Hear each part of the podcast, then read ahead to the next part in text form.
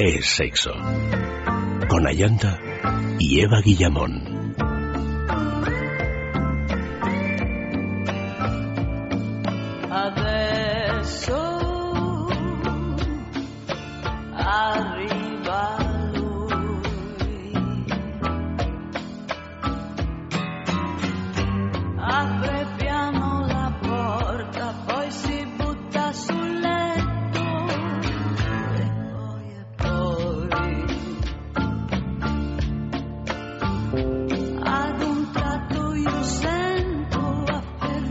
Muy buenas noches, queridos amigos. Esta noche en Sexo de Juegos, literatura erótica, letras al servicio del placer. Nuestro correo electrónico sexo arroba es. Nuestro Facebook es sexo y el Twitter arroba es sexo radio.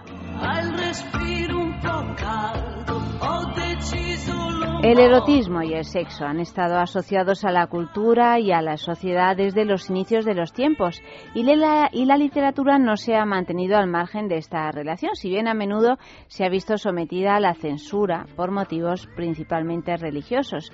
También es frecuente la alusión al sexo o pasajes eróticos englobados dentro de obras consideradas mayores que en alguno de sus capítulos incluyen pasajes con cierto contenido erótico, como puede ocurrir, por ejemplo, con el Don Quijote de Cervantes. Aunque esta noche vamos a ocuparnos de las obras explícitas, las que hacen de la sexualidad y el erotismo su tema principal, ya sea en formato de novela, manual de técnicas o ensayos sobre sexualidad.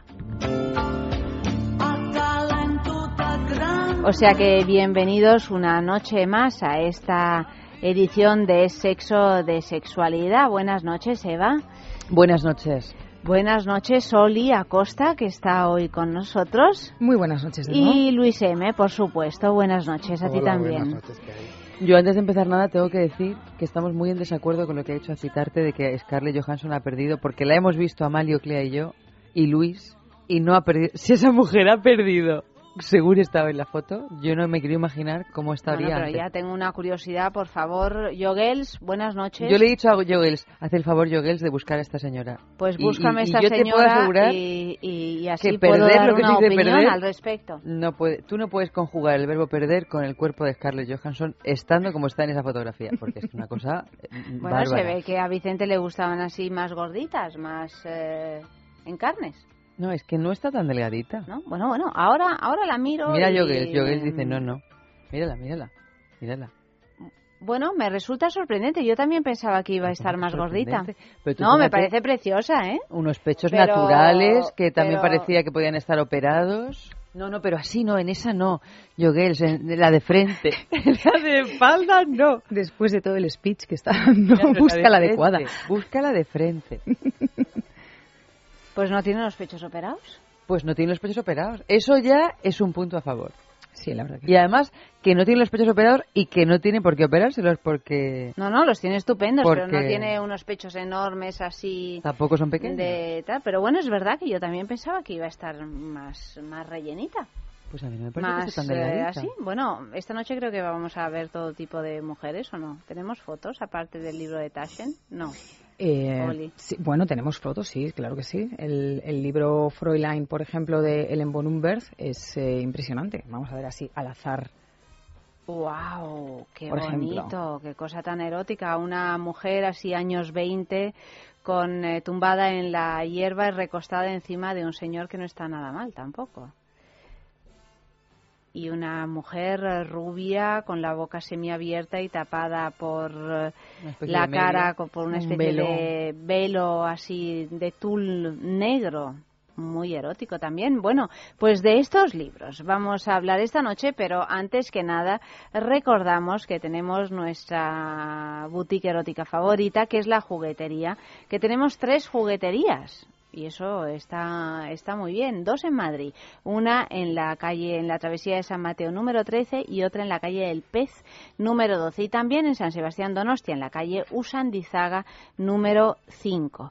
Mm, ¿Por qué os hablamos de la juguetería? Porque, porque sí, porque, porque nos gusta mucho y porque tenemos nuestro concurso de la juguetería y porque además tenemos un 10% de descuento para todos aquellos oyentes de sexo que quieran comprar en, en la página web www.lajugueteria.com pues eh, alguno de los productos que se venden en esta en esta tienda. ¿De qué manera? Pues cuando hayas eh, ya elegido eh, las cosas que te quieres llegar, es decir, cuando llegues al final de tu compra, pues solo tienes que incluir el código descuento es sexo, escrito así, es sexo y todo en mayúsculas y juntito, y a tu pedido se le descontará automáticamente ese 10%.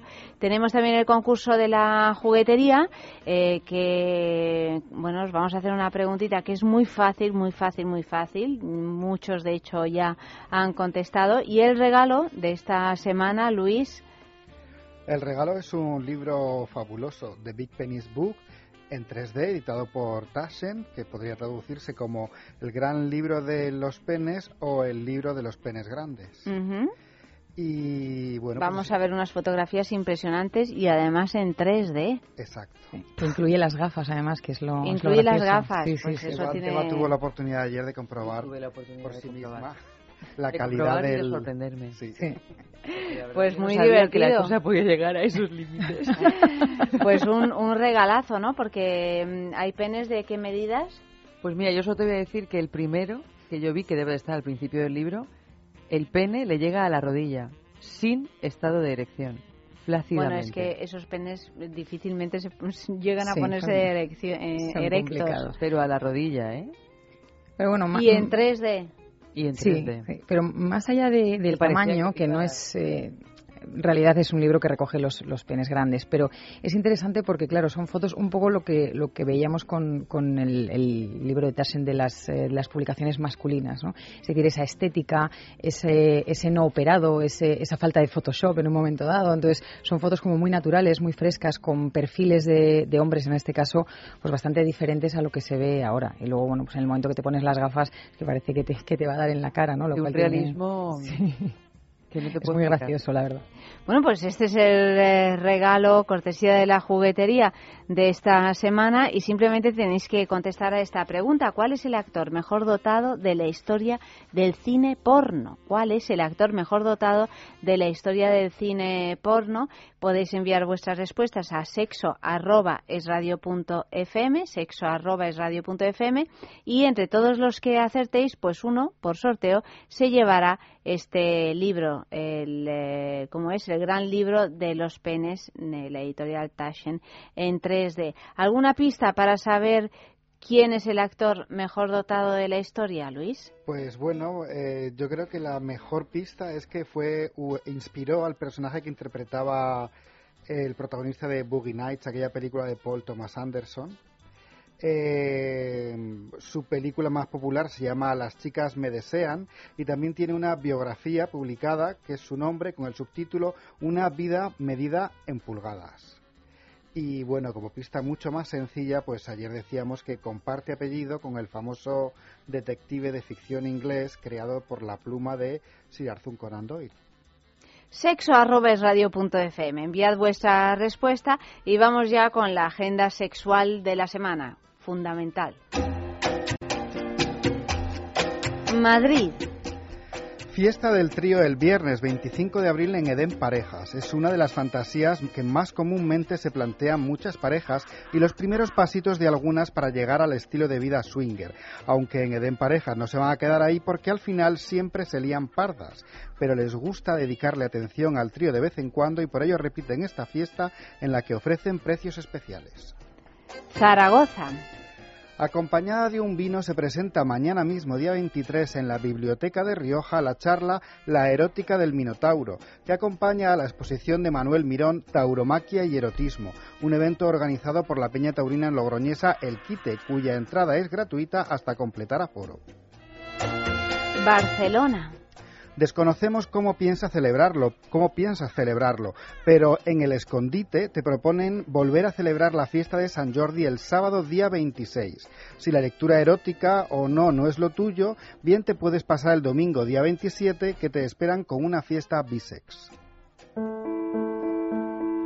Llega el momento, llega el momento de Intimina. ¿Cómo he echado yo de menos estos, eh, este, este compartir con Eva Guillamón? Eh, bueno, no sabes lo que pasó ayer. ¿Qué pasó? Que fue un hito en la historia de Intimina. ¿Por qué? ¿Qué pasó? Porque Max averiguó el personaje. Acuérdate, Luis. Max averiguó el personaje. Pero antes de llegar a la última pista, dijo I de I. Y exactamente era Isabel de Inglaterra. Así como por la tercera pista. Antes yo que había... Ah, bueno, pero eh, claro, yo, tú lo, sabías, Y de hecho iba leyendo las pistas porque creo que Joel las había hecho muy fáciles. Entonces yo las iba así trufando un poquito para que fueran más difíciles. Bueno, pues ni aún así lo, lo averiguó. Pues Oli, ya Está visto que eres tú, tú que eres le quita la creatividad. que soy yo que le quita la creatividad. porque cuando no estás tú, lo averigua. Oli, ya sabes lo que te toca hoy. ¿Qué situación? ¿Qué situación? Ya sé, esto ya sé que es una presión, pero eh, así son las cosas en la vida, ¿eh? Tienes que superar este He de decir que, eh, no, no, la verdad, la mayoría de las veces sí he sabido eh, quién era a posteriori, pero yo creo que me, quedo como cuando te sacaban al encerado, que te sabías el tema y de puro nervio te quedabas como, te bailaba todo. Bueno, pues es un poco así. Con las pistas me quedo como colgando. Se me ocurren como, no sé, otros nombres que cubren parte de la pista, en fin, horror. Bueno, eh, el premio de esta semana de Intimina, ya sabéis que Intimina es una marca que se ocupa de los cuidados íntimos de la mujer. Podéis ver todo lo que nos propone en su página web, www.intimina.com. Está apoyada por médicos, por ginecólogos y, desde luego por todas las mujeres que la conocen, ¿no? Porque es una marca que ha puesto en el mercado pues productos que, que antes no conocíamos y que sin embargo sí necesitamos. Eh, www.intimina.com. Siempre tenemos un personaje fantasma, eh, siempre lo acierta Eva y una vez lo ha acertado Max.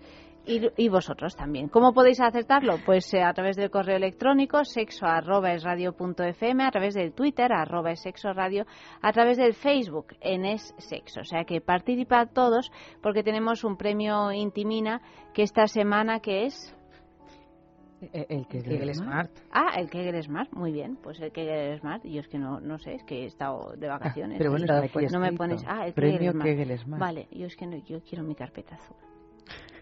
No me habéis puesto. ha vuelto caprichosa, relajada, pero caprichosa. No, ya no, yo ya no, ya no quiero la carpeta azul, la quería antes claro. Bueno, el Kegel Smart, que es... Eso sí que lo quieres. Ejercitador, lo, quiero, que es el ejercitador inteligente del suelo pélvico. Por fin tenemos un ejercitador del suelo pélvico que nos dice si lo estamos haciendo bien o mal, ¿no? Sobre todo porque em, una vez que los sensores táctiles que tienen en, el cuerpo del dispositivo registran nuestra capacidad muscular, a partir de ahí va a colocarnos en uno de los cinco niveles que tiene establecidos y nos va a asignar una rutina de ejercicio adecuada al, al estado en el que estamos, para que la musculatura trabaje de una manera eficaz y, sin forzar ni avanzar más deprisa de lo que de verdad tenemos que avanzar. Pues este es el premio de esta semana, o sea que a participar todos os voy leyendo la primera pista, las vamos colgando en Facebook, como siempre. Y dice así, hija de un guionista de origen judío, Eva, concéntrate. Sí, a ver. Y de una actriz y cantante. Nació en un país que entonces estaba dividido. Que ahora me imagino no existirá. O se habrá triplicado. He dicho que entonces estaba dividido. Yo no te voy a decir más porque, como comprenderás, a estas alturas del curso no te voy a ayudar, ¿eh? Después de esta humillación permanente. A que sí, Oli, tengo razón. Segunda pista. Aprendió ballet a la, temprana edad y demostró una sorprendente habilidad como cantante, siendo considerada una niña prodigio por sus interpretaciones de ópera. De ópera. Sí, señorita. De ópera. NH. Sí, señorita. Iba a decirlo, esta vez también yo. Toma ya. Toma estoy dando brincos. No se me ve, pero estoy dando brincos. Toma ya.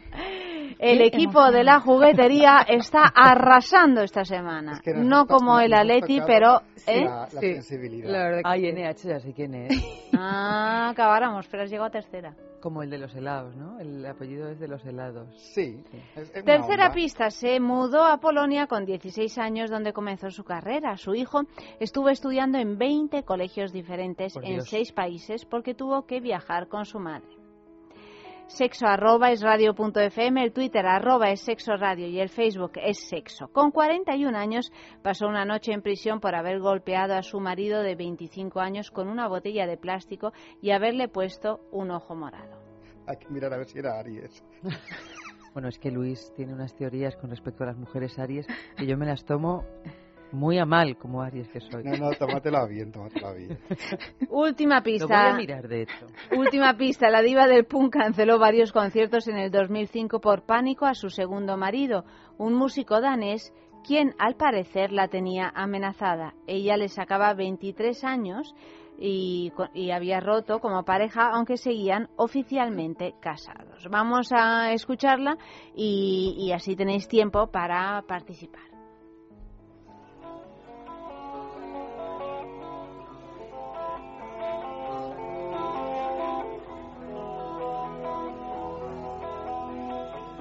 Offenes Fenster präsentiert schwarzen Wolken, Himmelblattern windbläst, meine Nase friert und war Auspuffrohr knattern nach. Da geht die Sonne unter, rot mit Gold, so muss das sein. Seh ich auf die Straße runter, fällt mir mein Bekannter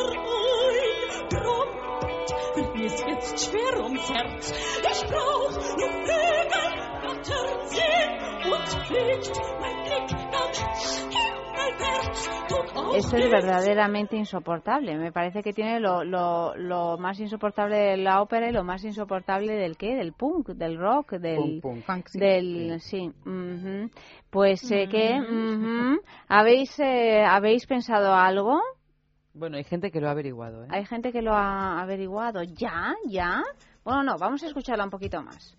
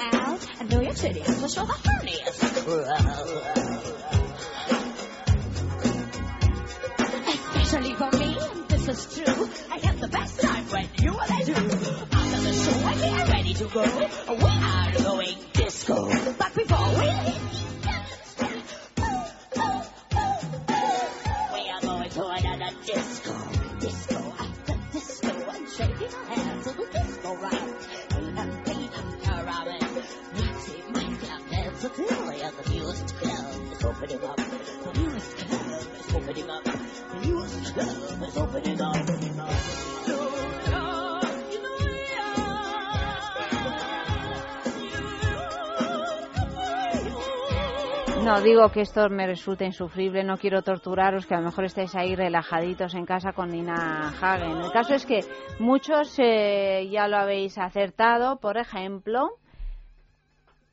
Por ejemplo, José. José.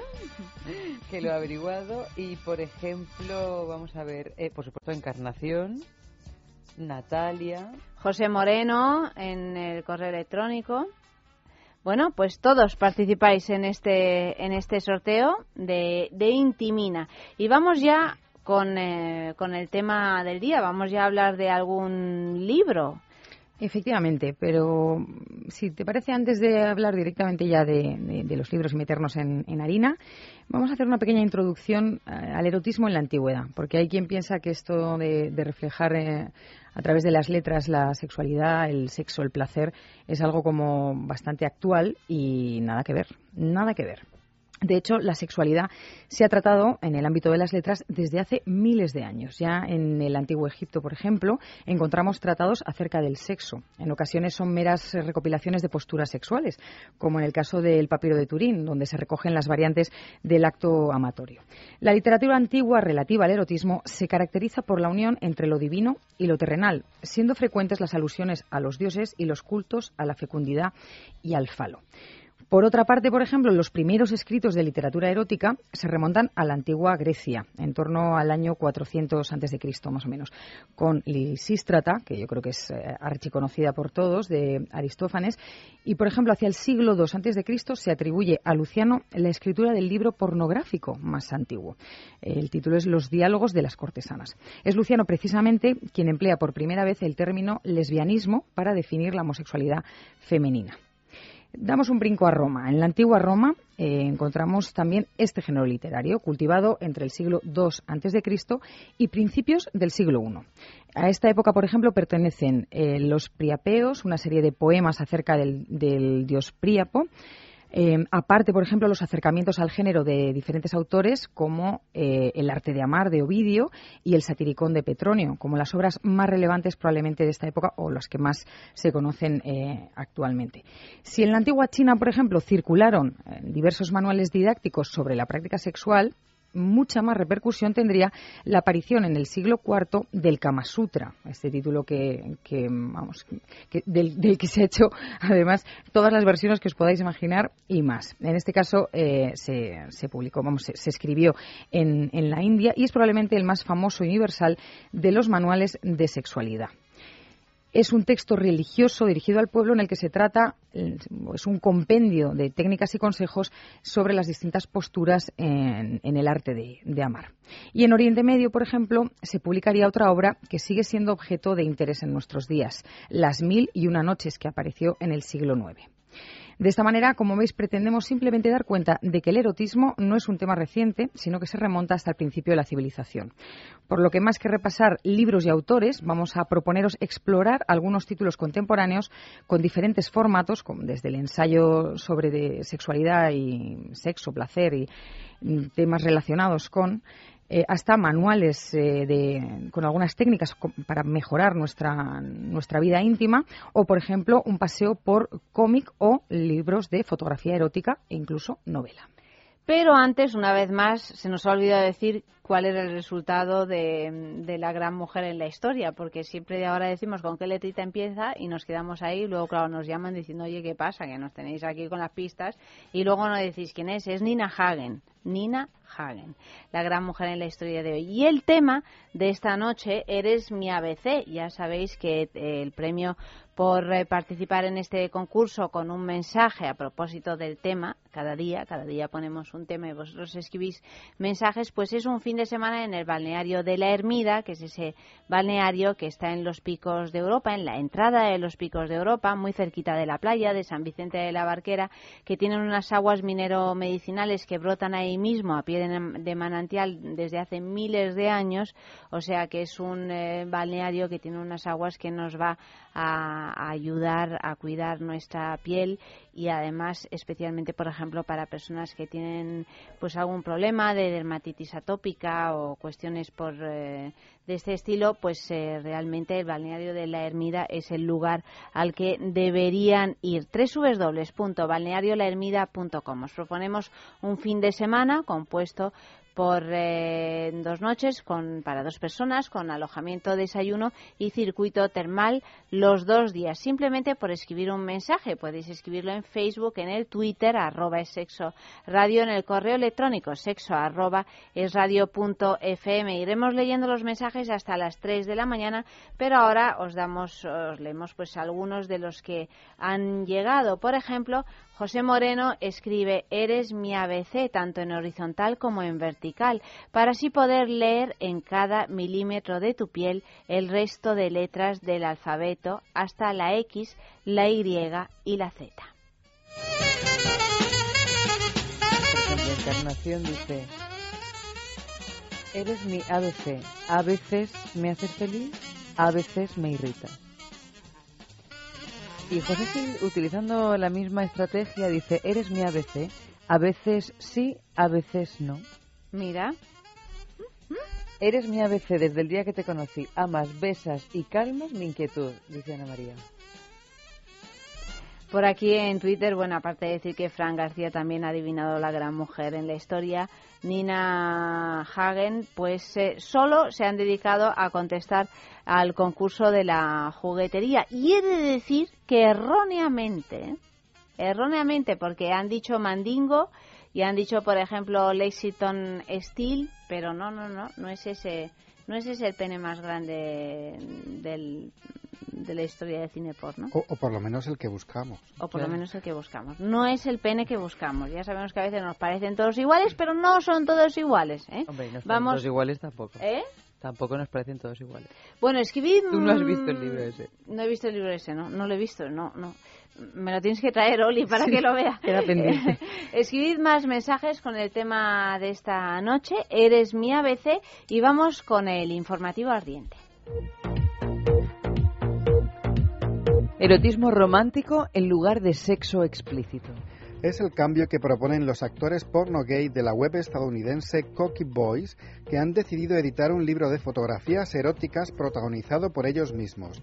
A Thing of Beauty es el título de la obra, una recopilación de imágenes sensuales a todo color en 128 páginas que por poco más de 50 dólares, casi 40 euros, ya ha alcanzado el top 10 de ventas en libros de fotografía en Amazon en el mismo día de su publicación. Insectos con genitales masculinos y femeninos. Un equipo de científicos de Brasil, Suiza y Japón han localizado en el interior de unas cuevas cuatro especies del género Neotrogla que presentan esta característica sexual. Según han explicado a la revista Current Biology, las hembras de estos insectos tienen una estructura en forma de pene que denominan ginosoma, mientras que los machos presentan un órgano sexual muy similar al de la vagina.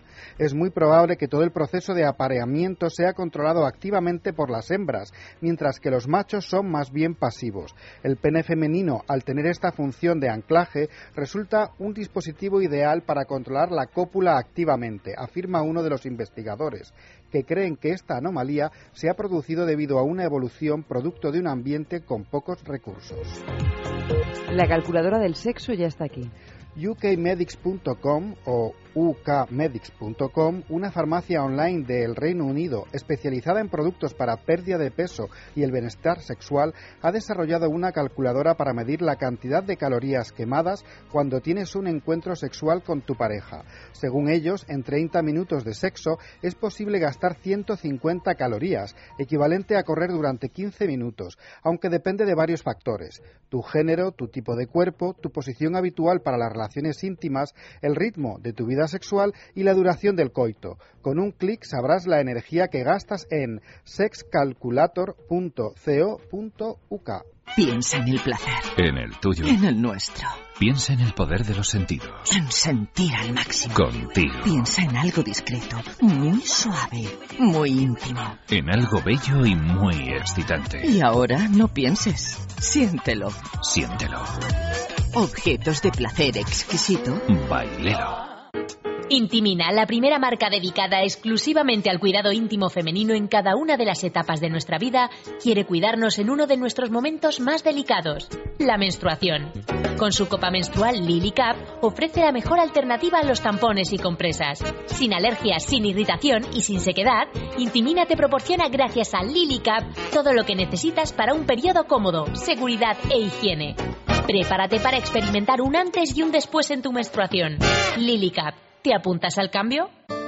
¿No eres capaz de dormir? ¿Te levantas todos los días cansado? Dormax es un complemento alimenticio natural que combate el insomnio desde su causa, eficaz contra el estrés y la ansiedad. Dormax es nuestro mejor aliado para conseguir el descanso que todos nos merecemos y necesitamos, porque hablar de un sueño de calidad es hablar de Dormax. Dormax, de Laboratorios Acta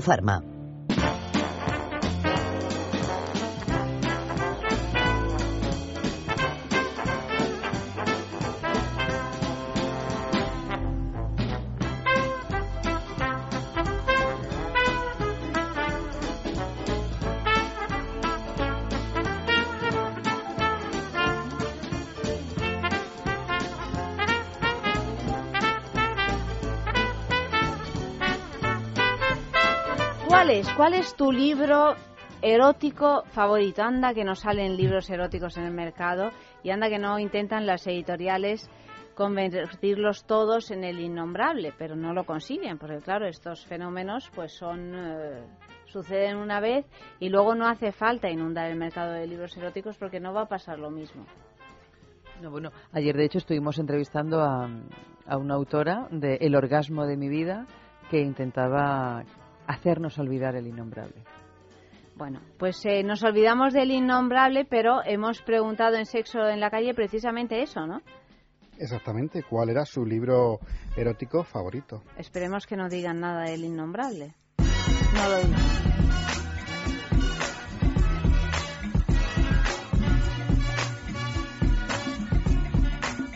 A mí me gustó mucho la novela La vida de O de Pauline Guichet, que bueno, pues además me, gustó un montón porque primero la vi en película, era una de esas películas eróticas que tenía por ahí eh, escondidas mi padre, se la pillé y primero vi la película y me gustó tanto todos los ambientes que tenía la película y tal que decidí leer, la novela y es sin duda una de las novelas que más me pone con, con diferencia.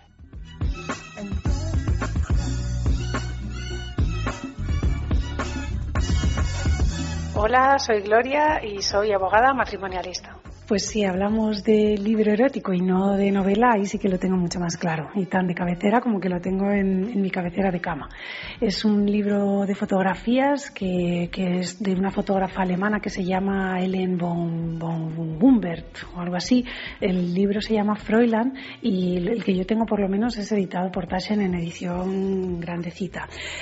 Es un, es un libro que me encanta porque, porque tiene una, una manera de fotografiar a las mujeres y de, colocarlas en un ambiente eh, precioso y, lleno de erotismo que, bueno, lo recomiendo a todas las mujeres que quieran empoderarse.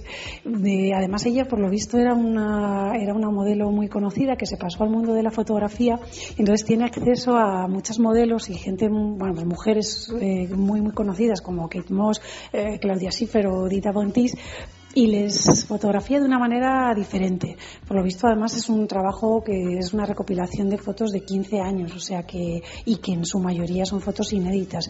O sea que es un, eh, consigue expresar el erotismo de manera peculiar, con una ambientación increíble. En algunos casos es muy oscura, en otros menos, pero siempre tiene algo que decir. Y yo, desde luego, mm, cada vez que lo miro, mm, sobre todo si lo miro con alguien y lo comparto, vamos, siempre trae postre. O sea que lo recomiendo muchísimo a, a las mujeres que quieran empoderarse y, y llenarse de erotismo y, y que lo disfruten mucho. Se llama Fräulein.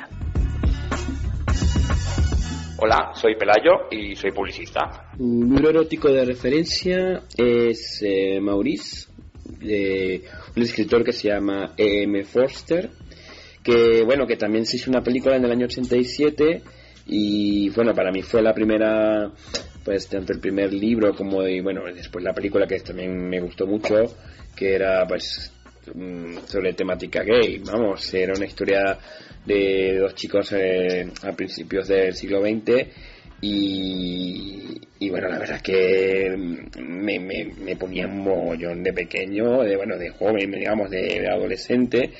Y, y bueno, leer, la peli leer el libro y luego ver la película para mí pues representó un shock, digamos, ¿no? Hola, soy Miquel, tengo 24 años, soy estudiante de sexología y soy bisexual. Mi libro de referencia se llama Mi jardín secreto y creo que es de Nancy Friedman, que es una periodista que recopiló en los 70, 80, no me acuerdo muy bien ahora, un montón de fantasías eróticas femeninas.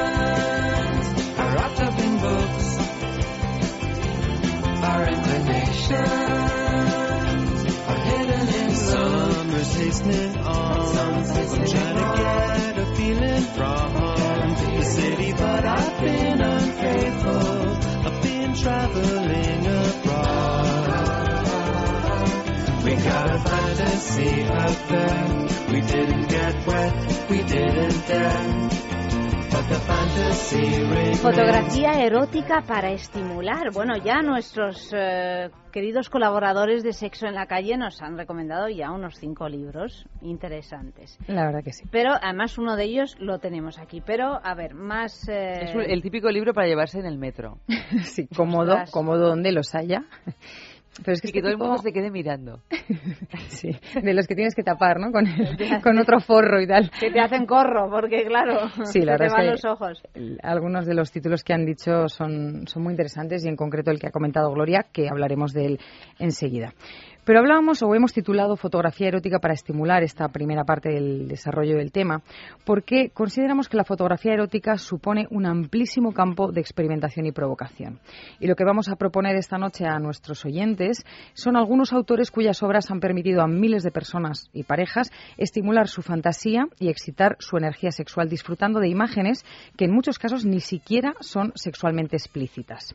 Editoriales contemporáneas como Taschen, que como sabéis es una editorial muy recurrente en- para la juguetería porque nos gusta mucho la parte de, de erótica que tienen, que tienen Bueno, es que es editada. una calidad extraordinaria, ¿no? Claro. difícil de encontrar. Es que esa es una de las cosas que nos gusta mucho de esta editorial, que publica eh, los libros de erótica eh, con el mismo mimo y con el mismo rigor con el que publican eh, bueno las colecciones de arte o de o de arquitectura o de cualquier o de, o de flores. Quiero decir que al final eh, no, no por ser eh, tema erótico sexualidad en, en fotografía sobre todo eh, no, no le no le quitan cuidado cuidado y mimo y esto es algo que a nosotros nos parece muy importante y por eso mm, en la juguetería la verdad es que hay muchos títulos de, de la editorial Taschen.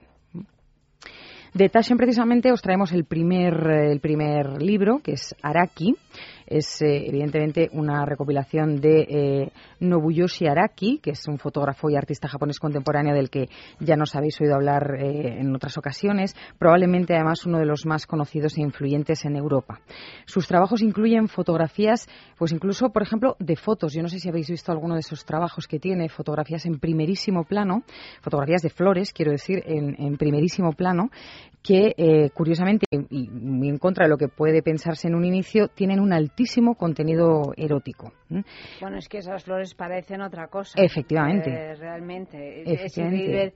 es un fotógrafo, no es, bueno, muchos lo hacen, ¿no? Pero que según cómo pones la, la cámara, pues e- ese objeto, esa flor en ese caso, Sí. se convierte o da unas sensaciones que, mm, que no son las que te dan normalmente, ¿no? una- te da una sensación vulvar.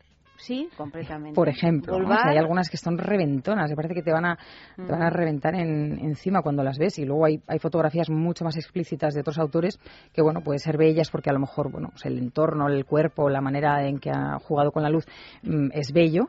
Pero desde el punto de vista sexual o, erótico mm, tienen mucha más carga algunas de las flores de Araki, que es por eso no- nos parece un, autor muy interesante. Si nuestros oyentes no lo conocen, les invitamos a que a que se acerquen. Por otra parte, también eh, Araki, que es un amante declarado del bondage shibari, eh, y practica, de hecho, eh, esta técnica, que como sabéis es la técnica de restricción con cuerdas eh, y es uno de los fetichismos o de los juegos fetichistas más extendidos actualmente. Tiene eh, libros editados con fotografías en las que el espectador se debate entre el vértigo que puede producir la imagen extrema de un cuerpo atado o suspendido, por ejemplo, con el impacto sexual de esta, de esta misma imagen. Entonces yo creo que como es- esa, esa interesante idea de despatarrar un poco todo lo que a priori tenemos como concepto de fotografía erótica, eh, creo que Araki es un, un título y en este caso un autor eh, muy, muy, muy a tener en cuenta. Y luego creo que tenemos a Newton, que es uno de los De los clásicos. clásicos, sí, efectivamente. Conocido, pues yo creo que por todo el mundo. Efectivamente, también publicado por, por Taschen, eh, fue un fotógrafo de origen alemán y yo creo que uno del, si no el más conocido, de los más conocidos importantes en el siglo XX. La verdad es que tiene un estilo muy propio de, de fotografiar. Casi todas sus fotografías tienen muchísimo glamour, juega mucho con, con la seducción y como gran fetichista declarado además que fue de, de los tacones y de la feminidad absoluta, pues la gran mayoría de sus desnudos femeninos, eh, la, única prenda, digamos, con la que las, las mujeres retratadas aparecen son precisamente los, los tacones de aguja. ¿no? Yo no sé si sabéis que Newton tiene además su propio museo en Berlín, es un museo con, con sus colecciones. Ahora, de hecho, eh, estaban también las, las fotografías de su, de su mujer y por lo que me han dicho, no he podido verlo, pero por lo que me han dicho son fantásticas también. Mujeres que además de fotógrafa era la editora de, Ujú. de Newton, ¿no? Porque Newton estaba tan cercano como muchísimos fotógrafos o artistas a sus propios trabajos que no tenía como la objetividad necesaria y su mujer era la encargada de editarle las fotos, de Sí. seleccionar las que iban a publicarse, las que iban a conformar una colección u otra. Sí. La verdad es que eh, interesante tándem también para, para husmear y profundizar un poco y desde luego una visita muy recomendable si, si alguien, si, si- si se visita Berlín, muy muy muy recomendable una parada sin prisa por, por el Museo de Helmut Newton. Además es que por delante de su objetivo han, han desfilado personajes súper conocidos, desde las top model más cotizadas hasta personajes como Grace Jones o bueno, diseñadores como Yves Saint Laurent o incluso personalidades de la política internacional. O que yo creo que es un personaje eh, interesante. Otro título también de, de Taschen, uno de nuestros favoritos porque se sale un poco de- del concepto de la fotografía erótica em, bueno, pues que, que tenemos más, más eh, en la cabeza, es eh, American Swings. Es una recopilación de la fotógrafa neoyorquina Naomi Harris, que a los 34 años se embarcó en una curiosa aventura, eh, recorrer eh, el territorio norteamericano, retratando con su cámara los juegos, las fiestas, eh, la vida, lo cotidiano de la comunidad swinger, es decir, la comunidad liberal norteamericana. Lo interesante de este libro es que eh, hace visible eh, este tipo de práctica en un país en el que la doble moral pues sigue siendo, yo creo que más radical que, que en países como el nuestro. ¿no? La práctica es el intercambio de parejas, ¿no? Sí, es el, el- el- el inter- sí, el intercambio de parejas o incluso, aunque no sean pareja propiamente, el- el- ese, ese sexo libre, esas fiestas en las que bueno juegan un poco todos con todos en un, en un momento dado. ¿no?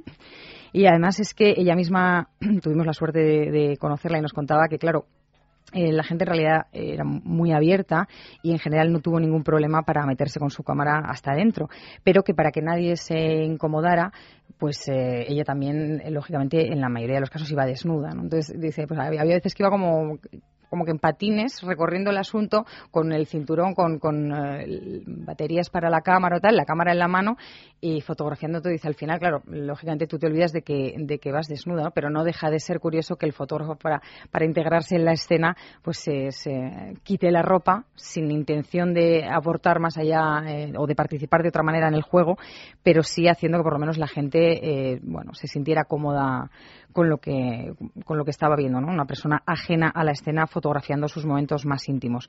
Y lo interesante de este libro es que eh, nos muestra realmente pues, la que puede ser la profesora de literatura que nos dio clase, el vecino del tercero, es decir, eh, son personas absolutamente normales, con todo tipo de físico, con todo tipo de, bueno, de, de fantasía.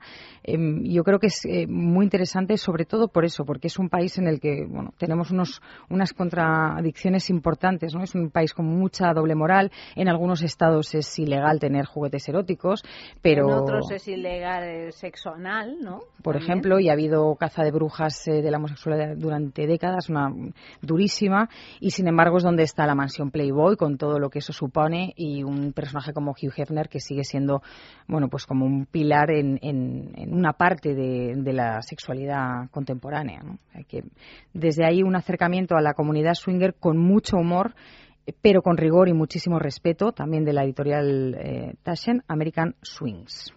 Y es también un libro grande como estos que, que estamos viendo de Taschen. Sí, no tan grande como este que os cuento ahora y del que hablaba antes eh, Gloria en, en, El sexo en la calle, de Ellen von Umberth, Fräulein, que sí tiene un tamaño, pues es que es más grande que un DIN A4 el, sí, sí, el sí. tamaño. En el caso de American Swing no es tan grande, pero sí, sí son formatos en general bastante hermosos de tener eh, en casa, en la mesa, porque llevártelos es, es complicado. ¿no? Más libros.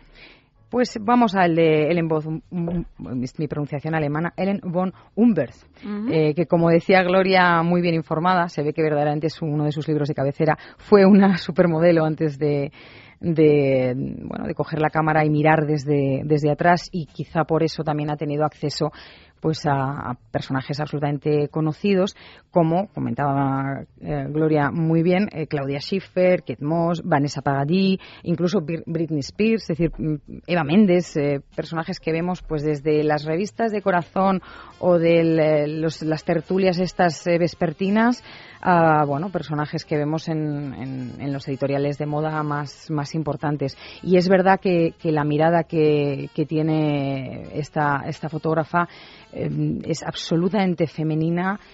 Incluso cuando estamos viendo una fotografía un poco más oscura, sigue teniendo un, una exquisitez y un, una delicadeza eh, muy, muy, muy, muy interesante. Yo creo que es de la fotografía erótica más, eh, por lo menos desde mi punto de vista, más eh, que más juego puede dar, porque la mirada de, de ellas es muy fuerte, pero luego el cuerpo desnudo está, está plasmado con una, con una sutileza, parecen esculturas, no sé, a mí me parece un, un libro eh, de, para disfrutar ya sea a, solas, en pareja, en fin, porque sí creo que permite, si, si tenemos un, un mínimo interés en, dar un paso más allá, creo que permite que la fantasía eh, se dispare y nos lleve a, lugares eh, pues, pues muy interesantes, ¿no? Dentro del, erotismo y de la, del cuerpo femenino y del, de la belleza femenina.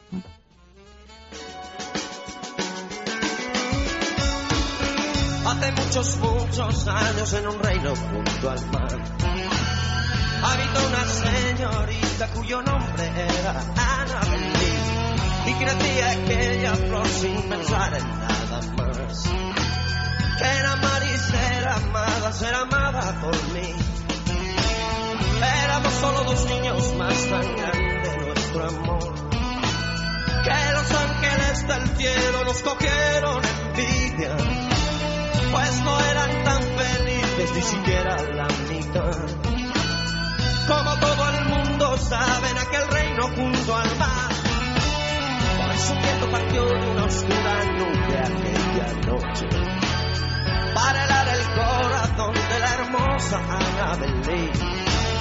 Y luego vino a llevársela a su noble parentela para enterrarla en un sepulcro en aquel reino junto al mar no luz de la luna extrañan sueños y brilla una estrella sin que vea sus ojos que si paso la noche acostado con ella Piensa en el placer. En el tuyo. En el nuestro. Piensa en el poder de los sentidos. En sentir al máximo. Contigo. Piensa en algo discreto, muy suave, muy íntimo. En algo bello y muy excitante. Y ahora no pienses. Siéntelo. Siéntelo. Objetos de placer exquisito. Bailero. Intimina, la primera marca dedicada exclusivamente al cuidado íntimo femenino en cada una de las etapas de nuestra vida, quiere cuidarnos en uno de nuestros momentos más delicados, la menstruación. Con su copa menstrual Lily Cap ofrece la mejor alternativa a los tampones y compresas. Sin alergias, sin irritación y sin sequedad, Intimina te proporciona gracias a Lily Cap todo lo que necesitas para un periodo cómodo, seguridad e higiene. Prepárate para experimentar un antes y un después en tu menstruación. Lily Cap ¿Te apuntas al cambio? Hablemos de Dormax. Fatiga, estrés, cansancio acumulado, irritabilidad son síntomas claros de insomnio y de una falta de sueño reparador que día a día afectan a nuestra salud y calidad de vida. En estos casos, Dormax Complemento Alimenticio Natural es una solución eficaz. Dormax nos ayuda a neutralizar las causas que nos impiden dormir, asegurándonos un descanso de calidad y verdaderamente reparador. Dormax, de Laboratorio Acta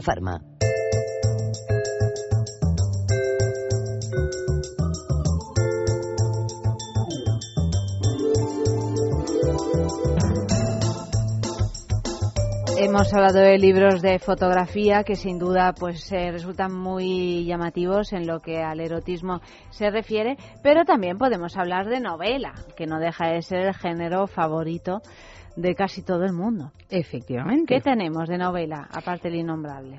Pues una de las propuestas que hacemos a nuestros oyentes esta noche es la de utilizar la novela erótica precisamente como fuente de inspiración. Bueno, de hecho hay algunas personas que dicen que les resulta mucho más eh, excitante sexualmente que cualquier película o cualquier imagen, precisamente la palabra escrita. Sí, de hecho porque... Sobre todo mujeres. En, en pornografía, por ejemplo, es más difícil encontrar algo que se salga de, lo, de la producción habitual y sin embargo en el campo de la novela pues tenemos eh, muchas más variantes y muchas más, eh, más opciones. ¿no?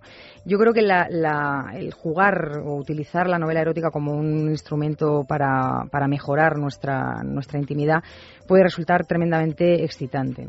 Por ejemplo, proponemos así un juego, que nuestra pareja se masturbe, por ejemplo, para nosotros mientras leemos en voz alta un trozo, un pasaje de alguno de los títulos de novela erótica que nos guste especialmente.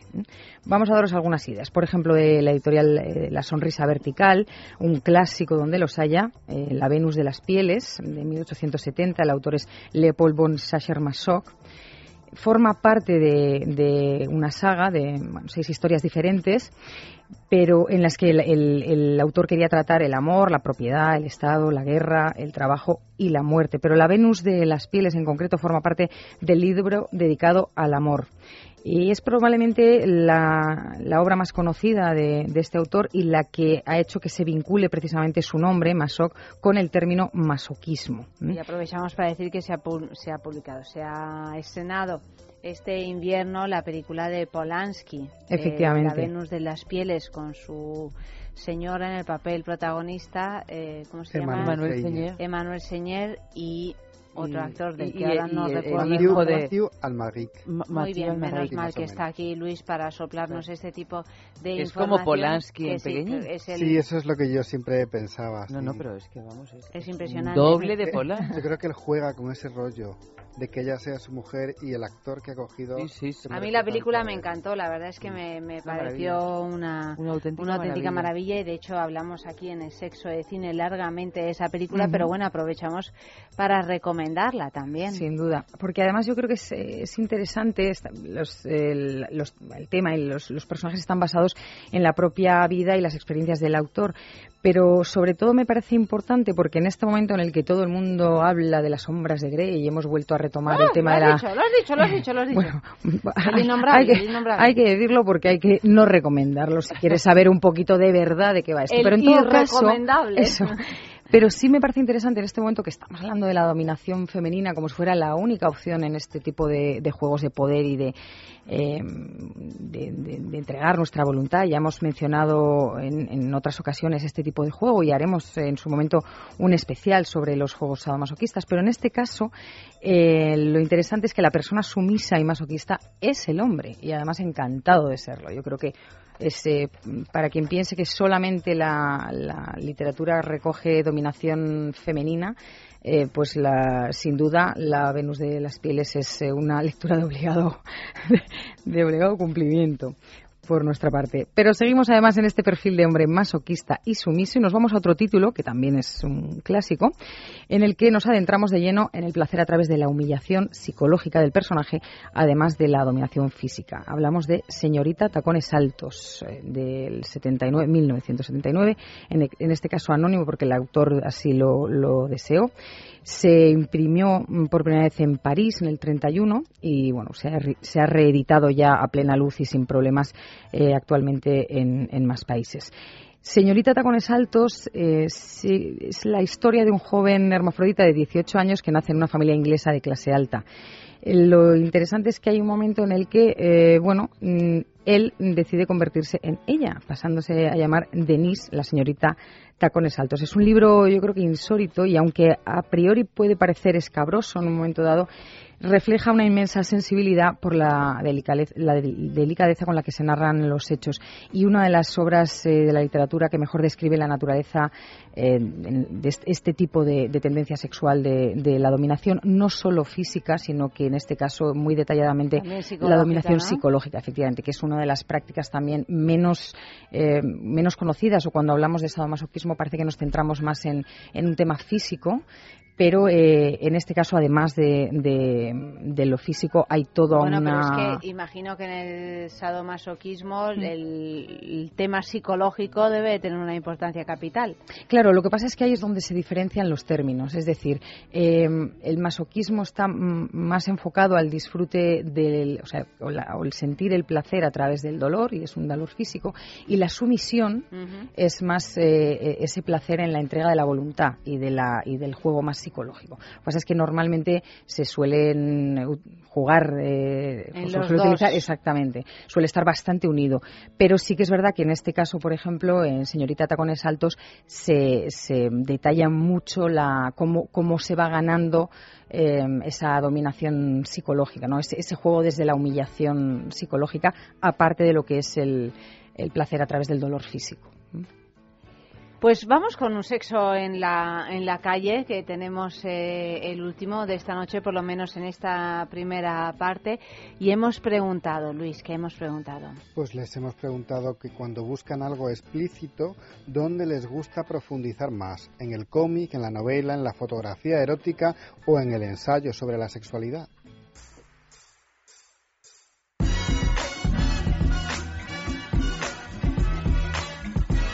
Bueno, creo que todos los formatos son válidos. La cuestión es hacer cosas con gusto, ¿no? O sea, puede- puedes escribir una canción perfectamente eh, que esté cargada de, erotismo. eh, puede ser una novela maravillosa, eh, una buena fotografía, encima con ese misterio que tiene la fotografía, pues más aún todavía. Es decir, bueno, los formatos son, son válidos. Yo, por cuál me decanto más, Mm, procuro nu- nutrirme un poquito de, todos. Me gusta ver las diferentes formas de expresión. Pues yo para eso soy muy gráfica, ya os lo contaba. Siempre prefiero cómic, mm, novela gráfica o, fotografía. Sobre todo fotografía. Mm, También porque parte de la erótica que me gusta tiene que ver con el bondage y, y con ese tipo de cosas. Entonces cuando las veo pues en libros como Araki y demás, que, que lo ves de forma explícita, pues me consiguen transportar a lugares donde ahí sí la fantasía empieza a volar.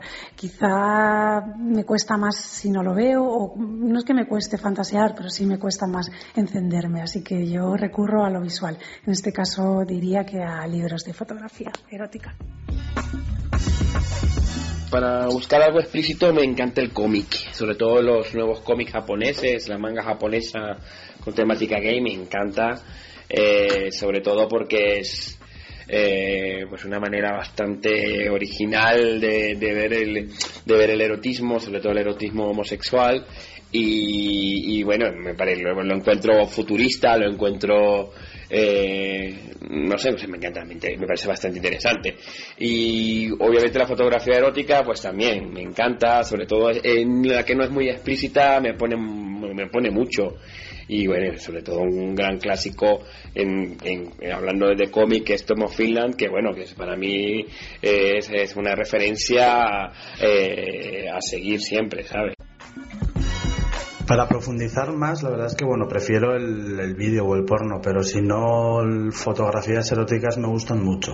Y si no, también relatos. Lo que pasa es que como ya leo bastante y tal, pues bueno, sí que suelo recurrir a ello, pero no, no mucho.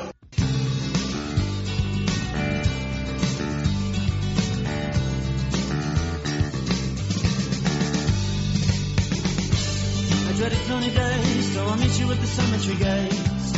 Keats and Yates are on your side. I dreaded sunny days, so I'll meet you at the cemetery gates. Keats and Yates are on your side. Wild, wild is on mine. So we go inside and we gravely read the stones. All those people, all those lives, where are they now? With the love and hate and passions just like mine. They were born and then they lived and then they died. Seems so unfair. I wanted to cry. You a thrice was undone salutation to the dawn, and you claim these words as your own. But I've read well and I've heard them said a hundred times, maybe less, maybe more. If you must write prose and poems, the words you use should be around. Don't plagiarize or take on loan. But there's always someone somewhere with a big nose who knows and trips you up and laughs when you fall. He'll trip you up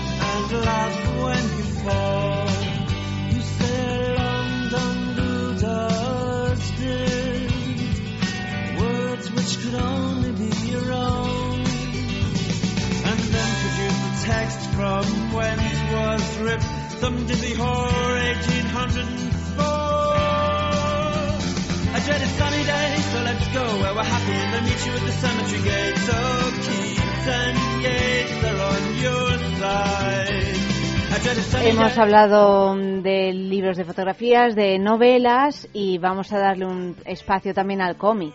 Sin porque duda. anda que no hay cómics con contenido erótico. Efectivamente, desde el hentai que comentaba Pelayo hace un momento en el Sexo en la calle, eh, pero también hemos tenido cómic en publicaciones muy nuestras, como El Jueves, por ejemplo, o, o El Víbora, que quien no ha leído ese trocito reservado para el, el cómic mm, de sexo explícito en la gran mayoría de los casos, o por ejemplo este que, que os traigo aquí, que es eh, Sexorama, Consejos sexuales para chavalas y chavales de Manuel Bartual. Vamos a ver así un momentito, por ejemplo, tratando sobre las infidelidades pues más habituales, es decir, algunas de las de los comportamientos sexuales eh, más comunes, pero con, eh, con- tratado con un, con un humor eh, un punto visualmente casi casi naif, ¿no? Es decir, que Pero parece es un libro que está pensado para gente joven, para chavales realmente o no?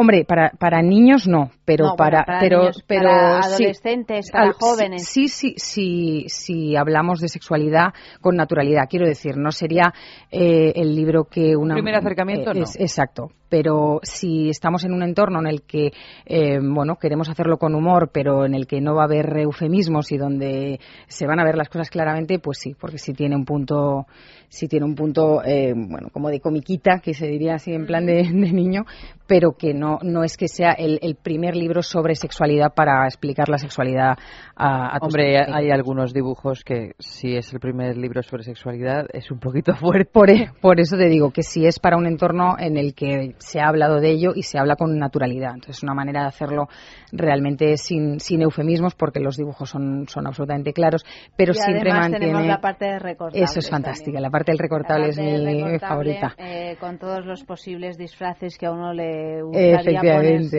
ponerse, efectivamente. eh, pues de gladiador, de policía, de... en fin. de todos estos temas que hemos hablado con anterioridad, de hecho, en el programa, de- efectivamente, efectivamente. Y sin olvidar así rápidamente, ensayos, es decir, esa otra manera de escribir sobre sexualidad, sobre eh, prácticas sexuales, cuya última intención es la de excitarnos, es decir, precisamente lo que nos permite es, son estudios, propuestas teóricas sobre eh, otra manera de vivir la sexualidad, Bueno, otras identidades en un momento Es más pedagógico, ¿no? Sí, sí, sí. Y ahí, por ejemplo, pues eh, os hemos traído desde este, que es uno de mis favoritos, las virtudes del, del poliamor, en el que realmente cuando empiezas a leerla eh, es de, ay Dios, Sí, sí, es que yo, sí, Yo es verdad, soy sí soy así. lo bueno es que, claro, lo habla con. Porque, claro, decir poliamor aquí es como. Aquí me refiero en esta sociedad nuestra actual, es un poco. Y sin embargo lo empiezas a leer y dices, "Uy, para ser honesta, igual no lo verbalizaremos en voz alta, pero aquí Pero poliamorosos. es que además hay una cierta confusión con el concepto de poliamor, Sí. porque se piensa que poliamor significa bueno, pues acostarse con todo el mundo, llevar una vida más o menos pro- más más Sí, promiscua más que que, menos. menos, eh, etcétera. Sin embargo, el poliamor, bueno, pues es mucho más eh, más complicado, Sí. ¿no? Porque se trata de amar a varias sí. personas a la vez y que todas estén mm, Sí, no- a- al corriente de esta situación, es Sí. decir, no es ni una infidelidad ni un intercambio Mm. de parejas, es, Ah.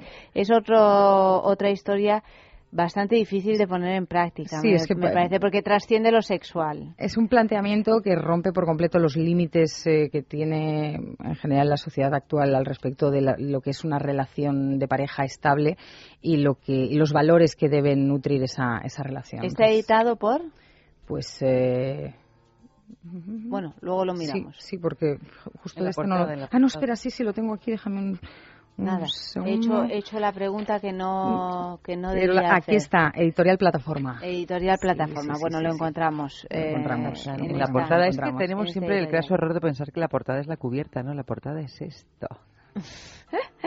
Más eh, otro ensayo que nos puedas recomendar, Oli. Pues eh, vamos a mencionar, a, yo creo que tres de las, eh, de las autoras más conocidas en, en este sentido. Una es Beatriz Preciado. María Llopis e Itziar Ciga. Beatriz Preciado, bueno, pues probablemente mm, la gran mayoría de la gente yo creo que le conoce por, por su primer libro, Manifiesto Contrasexual. Es eh, la filósofa feminista española más guerrera y más conocida así en el ámbito doméstico, entre comillas. Quiero decir que no hace falta eh, que sea un tema en, el que estás versado para haber oído hablar de, de Beatriz Preciado. Mm, María Llopis eh, se mueve también en distintos medios y, y soportes, desde fotografía, vídeo, performance eh, y demás. Itziar Siga es otra de las, eh, de las autoras, periodista y activista feminista más conocida y más eh, con más producción en- de- del país en este momento. Yo creo que las tres son tres pilares importantes para quien quiera saber un poco más sobre so- teoría queer, sobre otras identidades sexuales, sobre otras maneras de, de entender la, la sexualidad y de romper los parámetros de lo que ellas llaman el, el heteropatriarcado, ¿no? Es decir, esta, esta sociedad eh, como eh, fundada entre en, en- en lo Por masculino. y para los heterosexuales. Sí, sí, sí. Y, y la verdad es que em, en este sentido son, en- son ensayos de tomarse su, tiempo, pero sí han supuesto un buen golpe a todo lo que, o, tal cual teníamos eh, la- las teorías sobre sexualidad, han roto bastantes moldes y bueno, yo creo que por eso merecen mención en, en- en esta noche. Y por último, muy rápidamente, los manuales, esos libros que nos ayudan a mejorar determinadas técnicas, a profundizar o a mejorar en general el disfrute de la, de la sexualidad, ya sea en pareja o a solas. Eh, grandes nombres como Violet Blue, por ejemplo, que me, seguís oyendo mencionar su nombre porque es una mujer que respeto muchísimo, que lo que hacen es eh, hablar de manera muy normal, muy normal y acercarnos a cómo mejorar prácticas con técnicas muy sencillas, desde eh, bueno, cómo hacer mejor una felación, un cunilingus, o cómo hacer que la fantasía sexual de verdad eh, se pueda desarrollar, normalizando la comunicación en, en la pareja. Eh, yo siempre digo que eh, si en una pareja leemos, por ejemplo, el manual, el, el arte del sexo oral, cunilingus y, y felación, y lo intercambiamos, descubriremos muchas cosas sobre nuestra pareja. Pues todos estos libros a nuestra disposición, porque también en el sexo, en el erotismo, en la sensualidad, tenemos todo tipo de propuestas para aprender, para divertirnos, para mirar o para leer. O sea que muchas gracias, Oli, por estas recomendaciones. Un placer, como siempre.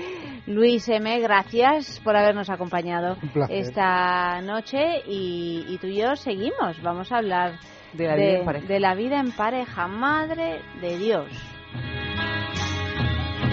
Shiny, shiny, shiny boots of leather. Whiplash girl, child in the dark. Severin, your servant, comes and bells. Please don't forsake him.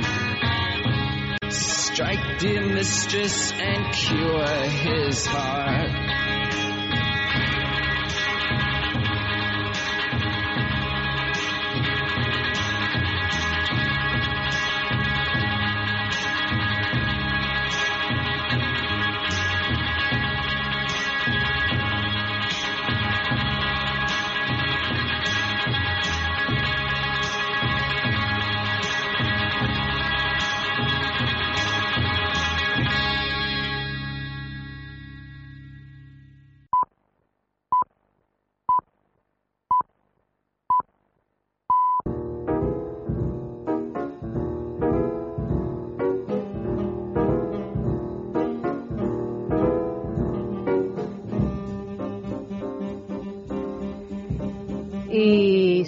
Seguimos, siempre a vueltas con un tema que es casi casi tan eterno como el sexo, que es la pareja.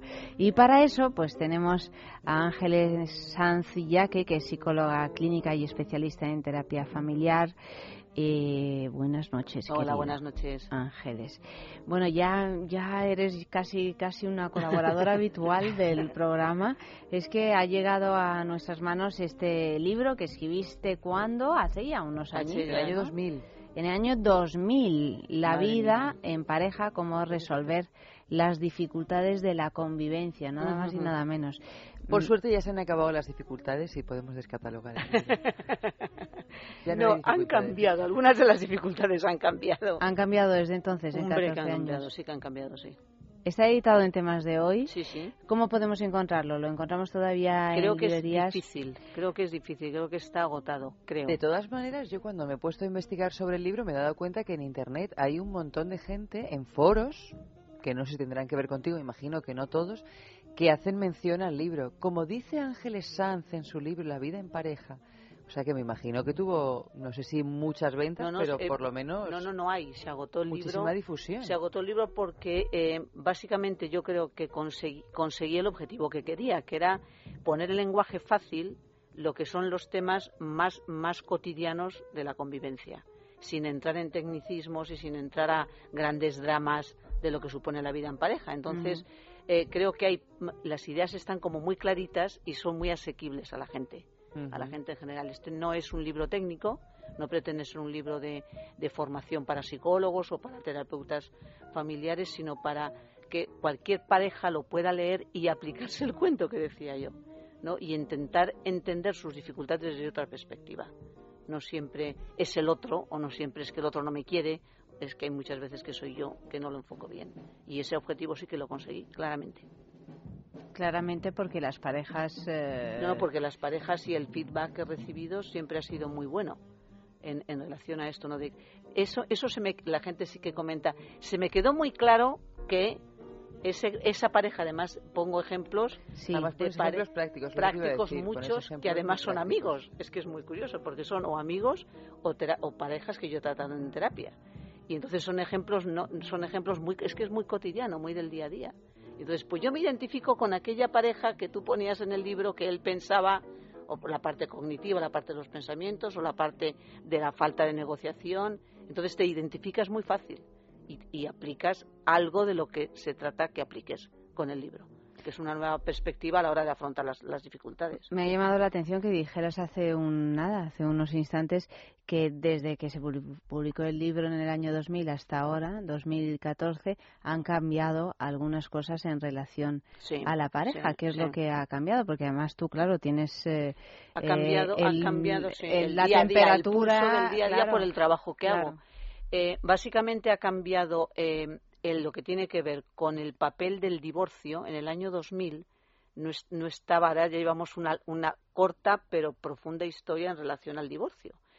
Y esa realidad que cada vez es más habitual en nuestro, en nuestro país cambia muchos de los contenidos de la vida en pareja. Pero porque han aumentado los divorcios. ¿te Ahora con la crisis Han no disminuido, vuelto a ahora sí. disminuir. Ahora con la crisis no, pero de 10, a- 14 años para acá la cultura del divorcio es- está. Es como una opción, ¿no? una opción. Antes- antes era una mejor- posibilidad, pero más remota. pero más remota. Ahora ya es una realidad, una, una realidad del día a día. Y eso sí que hace que eh, expectativas con respecto a la relación sean diferentes. Mi bienestar eh, con respecto a la relación prime más que antes, ahora o me compensa o no me compensa. Mm, Pero ah, eso está bien o está mal. Eso, yo- no sé si eso está bien, eso es una realidad. Mira, eso es lo que hay. Porque Yo- está bien en un sentido que uno prime su bienestar, ¿no? Otra cosa es que Sí, a lo mejor su veces- bienestar no esté donde uno piensa que está. Exacto, y muchas veces hay tanta presión hoy día por la búsqueda del bienestar personal, pase lo que pase y a costa de lo que sea, que uno pierde la perspectiva de lo que es convivir, de lo que es compartir. Yo no creo en absoluto que sea feliz alguien que está negándose a sí mismo sus, sus, sus apetencias, sus gustos, su forma de ver la vida, pero eh, priorizar con exclusividad mi bienestar frente a nuestro bienestar se destroza muchos aspectos de la relación de pareja. Porque hay que saber entender al otro, ponerse en el lugar del otro y pactar. No digo ceder, digo pactar. Y eso cuesta un esfuerzo personal muy grande, muy grande. Si yo empiezo a pensar eh, que tengo, pero con cuestiones, por ejemplo, en- llegan vacaciones, ¿por qué tengo, como dicen algunos, por qué tengo que aguantar a tu familia?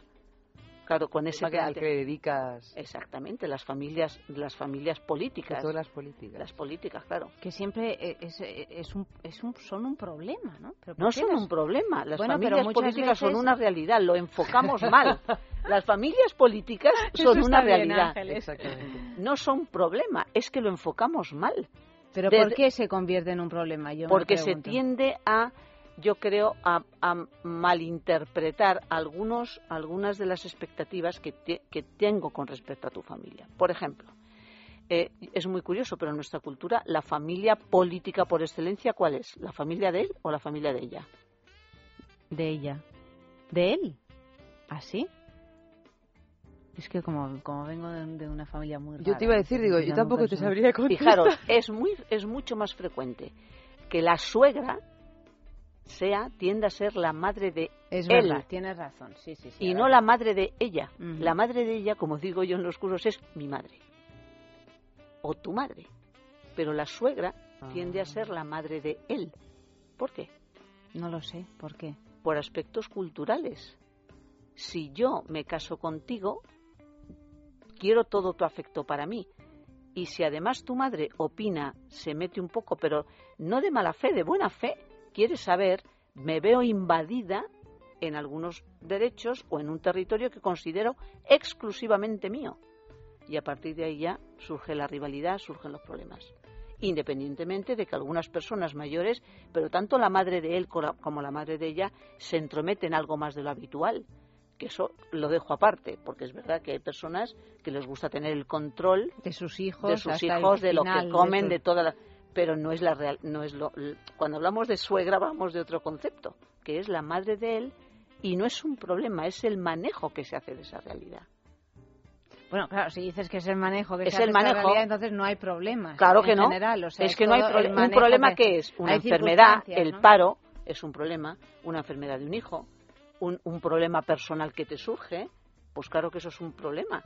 Infidelidad, celos, esos son problemas. Pero en el manejo de los pactos es saberlo hacer o enfocarlo bien o no saberlo hacer. No digo no querer, digo que muchas veces no se sabe o no se puede hacer por limitaciones personales. Pero entonces, eh, ¿las madres de ellas se meten menos en la relación o, o a ellas no, no les importa que se metan y a ellos tampoco les importa que las madres de ellas se metan? yo no sé si se meten más o no, pero se lleva mejor. Es decir, se cuenta más con la opinión. Va, se tienen los hijos. Eh, los hijos de son de ellas, más que de ellos. ¿Qué ayuda pido yo cuando doy a luz, cuando acabo de tener a mi hijo? A la mi de mi madre, claro. Claro. Y tu madre viene de visita.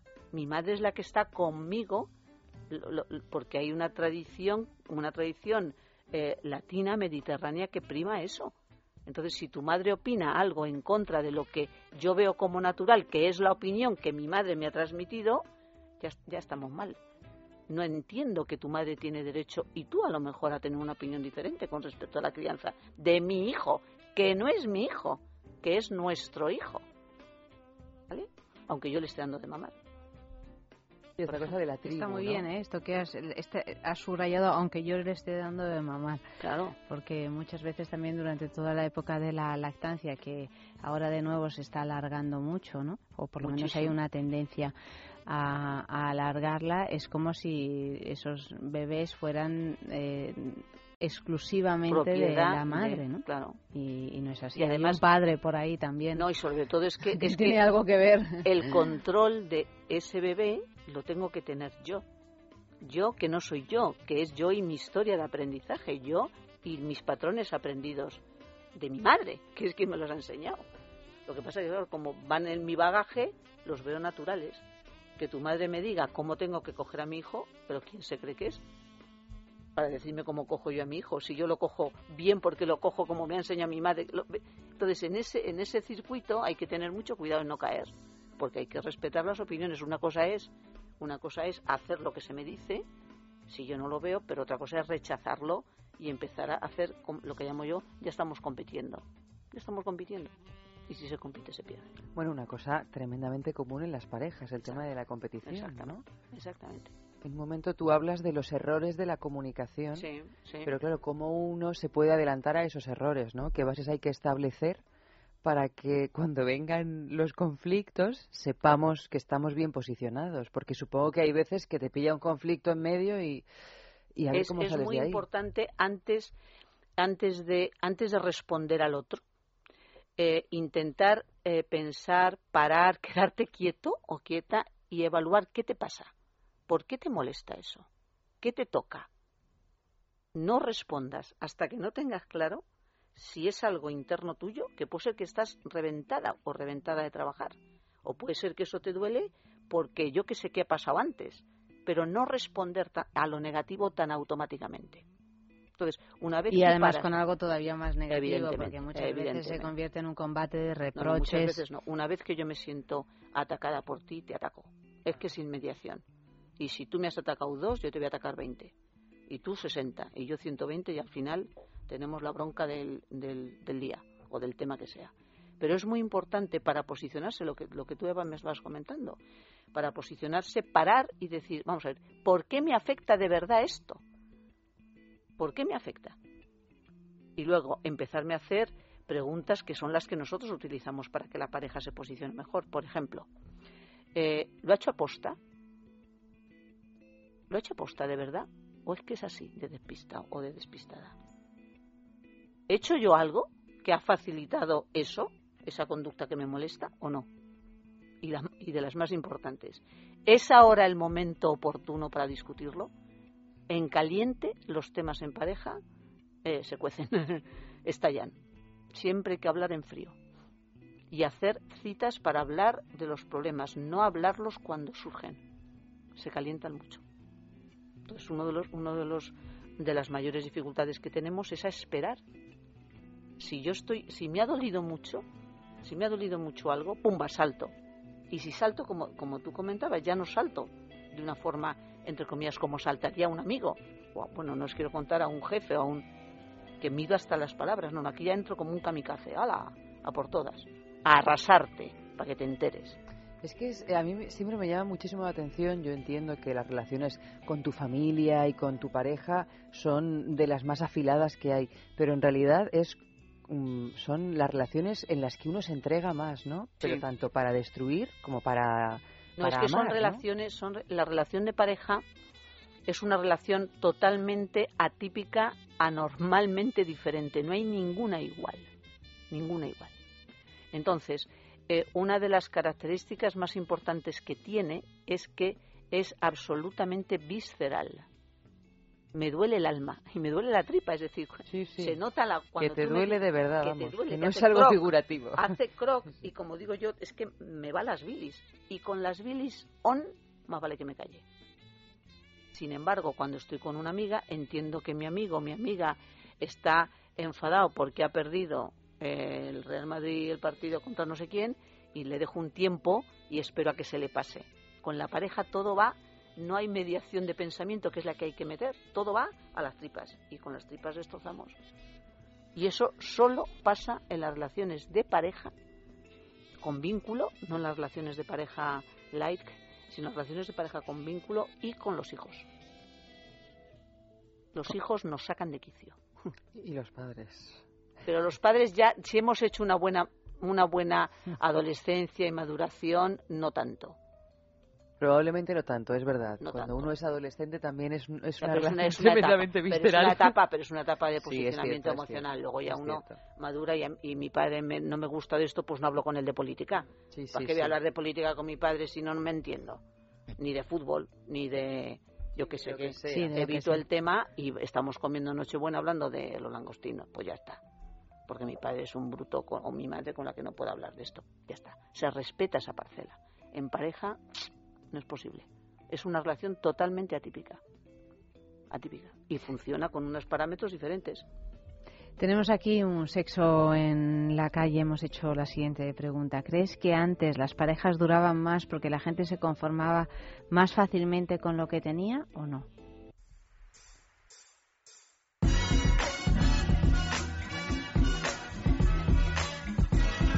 Sí, sinceramente creo que antes la gente se conformaba más con lo que tenía, le daba más miedo probar otra cosa y también creo que la gente tenía la vida más flexible. O sea, hoy en día tienes más que perder conformándote, tienes más cosas que hacer, más cosas que... tienes la vida más amueblada y cuesta más meter, meter cambios en ella.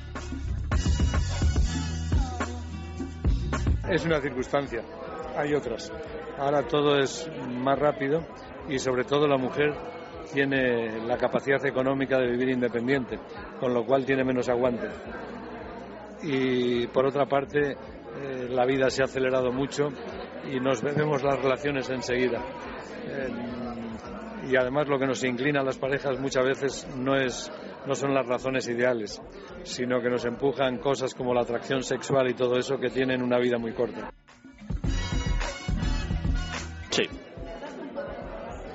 ¿Algo más? Pero no creo que eso sea necesariamente malo, sino puede ser bueno. Claro, ahora no nos conformamos, no nos conformamos, no nos conformamos, coño, aquí no hay quien, quien lo consiga. Entonces yo creo que ese es, es un punto bueno, positivo. O sea, antes las parejas duraban más porque había menos opciones de pareja, ¿no? Te tenías que juntar con la paca que vivía tres, ca- tres casas más para allá en tu pueblo, ¿no? Porque otra no había. Y esos, esas relaciones funcionaban muy bien, ¿no? Eh, han- hemos dicho muchas veces, eh, muchas personas, que el deseo exagerado es, es causa, es un arma de doble filo y puede, puede provocar muchos males. Entonces sí, sí, yo creo que está muy bien, sí.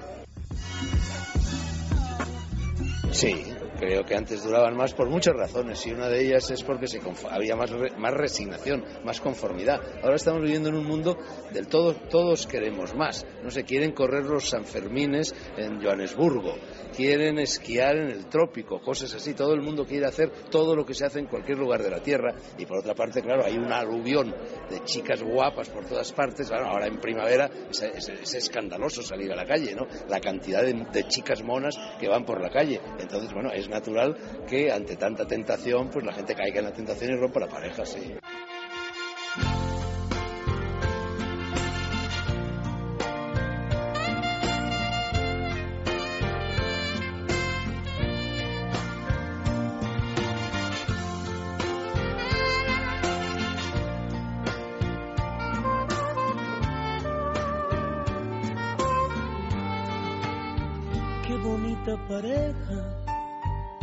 Que hacen tú y él. Qué bonita pareja, nunca le seas infiel. No destruyas tu nido, nunca enfríes su cama, porque estoy convencido que ese hombre sí te ama. Qué bonita pareja, la que llegó al altar repletita de sueños, entre flores de azar, en las buenas y malas. Ese fue el juramento, yo serví de demonio. Adiós amor, lo siento. Soy el águila errante que se cruzó en tu vuelo y se asoció a tus alas para llegar al cielo. Soy el águila errante, soy ese amor prohibido hoy se va agonizante en busca del olvido.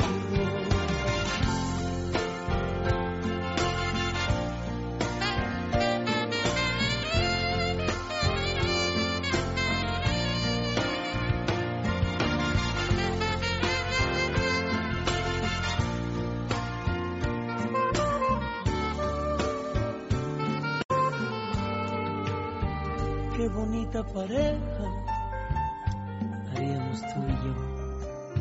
Traicionero el destino, fue el que dijo que no. No destruyas tu nido, nunca enfríes su cama, porque estoy convencido que como yo te amo. Soy el águila errante que se cruzó en se asoció a tus alas para llegar al cielo. Soy el águila errante, soy ese amor prohibido que hoy se va agonizante en busca del olvido. Qué bonita pareja haríamos tú, tú y yo.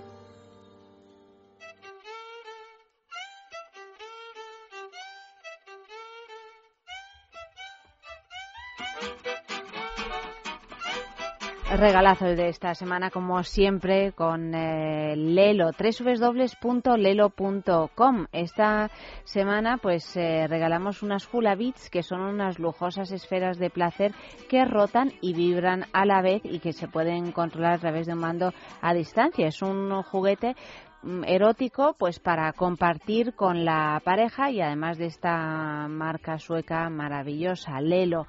¿Cómo podemos conseguirlo? Metiéndonos en su página web www.lelo.com o bien yéndonos a una boutique erótica, la juguetería, por ejemplo, o bien participando en nuestro concurso. Os pedimos que enviéis una fotografía de algún lugar donde hayáis tenido un encuentro apasionado, uno de esos encuentros que no se olvidan, un encuentro así muy, muy sexy. Pues lo enviáis a esta dirección, sexo arroba es radio.fm, sexo arroba es radio.fm y enviáis la fotografía y si a pie de foto nos explicáis qué sucedió, esa vez, pues todavía mejor. La foto que más nos gusta la premiamos cada semana, los jueves, en Es la Mañana de Federico, entre diez y media y once de la mañana, pues esta semana con las Julabis de Lelo. También recuerdo a todos los que escucháis el programa a través de los podcasts que podéis eh, participar en cualquier momento porque siempre tenemos el concurso Bailelo. Y seguimos con Ángeles Sanz hablando de ese libro que ha publicado La vida en pareja, cómo resolver las dificultades de la convivencia. Y antes de esta maravillosa canción así mexicana que hemos Es que escuchado, mucho de la pareja, de sí. qué bonita pareja, pues había un, unos- un sexo en la calle así con... eh, con, eh, con opiniones sobre esa pregunta. ¿Crees que antes las parejas duraban más porque la gente se conformaba más fácilmente con lo que tenía o no? ¿Qué, qué opinión te merecen las respuestas Hombre, que has las escuchado? parejas duraban más, eh, primero porque no había otra opción. De entrada no había divorcio. En una primera etapa estaba mal visto. ¿vale? Esa es una, una realidad. Luego después, eh, quitando esta realidad que pesa mucho, sí que es cierto que eh, se, se, tendí- se tendía a estar más conforme con lo que se tenía. Entonces, a mí no me gustaban algunos aspectos de mi pareja, pero me compensaba la situación global. Y eso es lo que hoy día ha cambiado. Hoy día, si hay algo que no me gusta, lo intento cambiar. Y si no lo cambio, me- em- de repente eso que es negativo me separa de ti y se pone en primer lugar. Por lo tanto, ya no hay, no, no compensa. Todo gira en torno a que hables, me digas las cosas, me hagas las cosas como yo quiero, me des lo que yo quiero y eso evidentemente hace que la cuestión se, se rompa. Tú en tu libro dedicas dos capítulos enteros a un tema que evidentemente tienen que ver mucho con que la pareja vaya bien, mal o regular, ¿no? Que es la satisfacción y la insatisfacción. Sí, son, sí. son dos Sí. capítulos en los Hoy que- día eso sí que no ha cambiado. Eso sí que no ha cambiado. Hoy día eh, uno vive en pareja porque le compensa. Es decir, eh, lo que recibo de esta relación, sea lo que sea, estatus, amor, cariño, comprensión, compañía, lo que sea, me compensa mucho más que los costes de mantener esa relación. Es decir, la relación entre coste-beneficio siempre está a favor del beneficio. Pasando por etapas, ¿eh? Hay etapas en las que no es así, cuando surgen dificultades y toda relación de pareja tiene etapas o momentos en los que parece que cuesta mucho aguantar, como normalmente se dice, o eh, estar al lado del otro, eh, soportar cosas que no nos gustan, pero a medio plazo compensa. Y, eso es satisfacción. Si no, no hay tu tía. No es posible. No me encuentro satisfecho, no me aporta, no me siento bien, empiezo a ver los costes, los costes y al final no me voy. Te, te, vas, pero ¿cuánto tiempo suele aguantar? Bueno, si es que se puede generalizar, ¿no? Una pareja en una situación de insatisfacción. Porque quiero decir que antes, que era un no, poco la pero, pregunta. Pero una, una situación de insatisfacción depende mucho de qué sea insatisfacción. Vamos a ver. Si yo tengo contigo un proyecto que es muy importante, como es la crianza de los hijos, y para los dos es muy importante, aunque mi insatisfacción sexual sea grande, pasa a un segundo lugar. Hasta que la cuestión, por ejemplo, de los hijos eh, ya, ya va rodando mejor. Entonces, no es tanto cuánto tiempo, sino cómo se maneja y en función de qué. ¿Qué pasa a primer plano, no? Claro. ¿Qué pasa a primer plano en este momento de mi vida?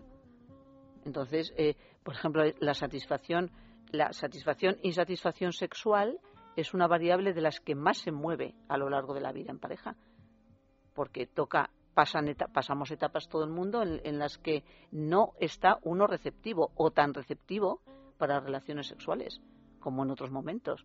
¿Y eso qué quiere decir? Que si hay una prioridad, esa, esa insatisfacción no pesa tanto. Si no la hay, al final esa insatisfacción la, la aguanto no es una cuestión de tiempo, es una cuestión de vivencia. De Cuando vivencia una personal. pareja va a tu consulta, o sea, en tu experiencia a lo largo de todos estos años, Ángeles, ¿cuáles son los problemas más frecuentes? Este, por ejemplo, que hablábamos, una insatisfacción No, sexual, normalmente o- son, son el, eh, lo que tiene que ver con el distanciamiento del mal manejo de los conflictos. Es decir, parejas que llevan años discutiendo y separándose por no saber resolver situaciones de conflicto. Separándose y volviendo. ¿te Separándose y volviendo a nivel afectivo. Es decir, yo estoy 14 días sin hablarte, tres semanas sin hablarte. Y hablo lo justo contigo porque están los niños delante. Pero tú y yo sabemos que estamos enfadados. Hasta que pasa algo ajeno a nosotros que nos lleva a volver a estar juntos. Esos son lo que yo llamo periodos de, de corte emocional. Tú y yo podemos estar viviendo juntos, vamos, sin hablarlos, con una tensión emocional. Que es horroroso. que es que al que final Todos hemos vivido eso Claro, en alguna ocasión. vidas. Pero cuando esa situación se convierte en la crónica, llega un momento en el que no hay salida, en el que parece que todo está perdido. Y justo en ese momento, desgraciadamente, muchos acuden buscando no el milagro, pero sí una cierta ayuda porque son incapaces de resolverlo y no pueden más con esa tensión. ¿Y qué, qué es lo que qué es lo que pieza mueve el terapeuta de pareja? Todas, todas las que tienen que ver con el manejo subjetivo de cada uno de los dos, Lo que no se atreven a decirse el Es- uno al otro. y lo que no se, y lo que cada uno está pensando y no se atreve ni a reconocerlo y cómo cada uno se siente de inseguro consigo mismo por ejemplo y luego se les entrenamos a lo que son habilidades a la hora de cómo hablarse cuándo hablarse to- entrenamos todos los patrones de comunicación y de negociación que hagan falta para que esa persona resuelva el conflicto que sea pero desde una perspectiva más de autoconocimiento No, porque yo supongo que también es el caso de un montón de parejas cuando sabes que, que la lucha ya no tiene sentido, ¿no? cuando te notas agotado. Te lo notas. Te lo notas. Te Esto lo es como lo de que te de dicen, ¿cómo, ¿cómo sabes que estás enamorado? Te lo No, notas. esto se llega un momento en que dices, O vale, sea, ya lo he tú te entendido. refieres a agotado que ya no vas Claro, a hacer nada porque- para salvar a la pareja. No, no, no, que ya no puedes. Que ya no puedes. Que ya no puedes o que ya no te... Porque muchas veces uno, es verdad, y cuando está metido en conflictos dices, pero esto, vamos a ver, esto merece la pena. O ya, como ya la apatía se acaba instalando Claro, en tu vida, claro, en, tu, en tu deseo por el otro, por la otra persona, ¿cuándo sabes que esto es una cosa pasajera o, que realmente es una cosa que está rota? Todo, no, no, no es pasajero nada que tú no enfrentes. Si a ti te importa, tienes que currarlo, tienes que trabajarlo. No hay milagros, no se producen milagros. Es el trabajo que tú haces, el cómo tú te acercas al otro. No esperar a que el otro se acerque. Si tú no quieres vivir en el silencio, habla tú, no esperes que hable el otro. porque cada uno subido en su burro, como digo yo muchas veces, no se avanza. Es, si para mí es importante, te lo pido. Oye, quiero que hablemos, por favor, vamos a intentar hablar de esto. Y el otro normalmente accede. Los problemas en la mayoría de las parejas no se instauran porque uno quiera mal al otro, es por torpeza, es por no saber, por la propia frustración. Nadie normalmente, normalmente, no se quiere hacer daño, pero uno lo hace porque no sabe hacerlo de otra forma.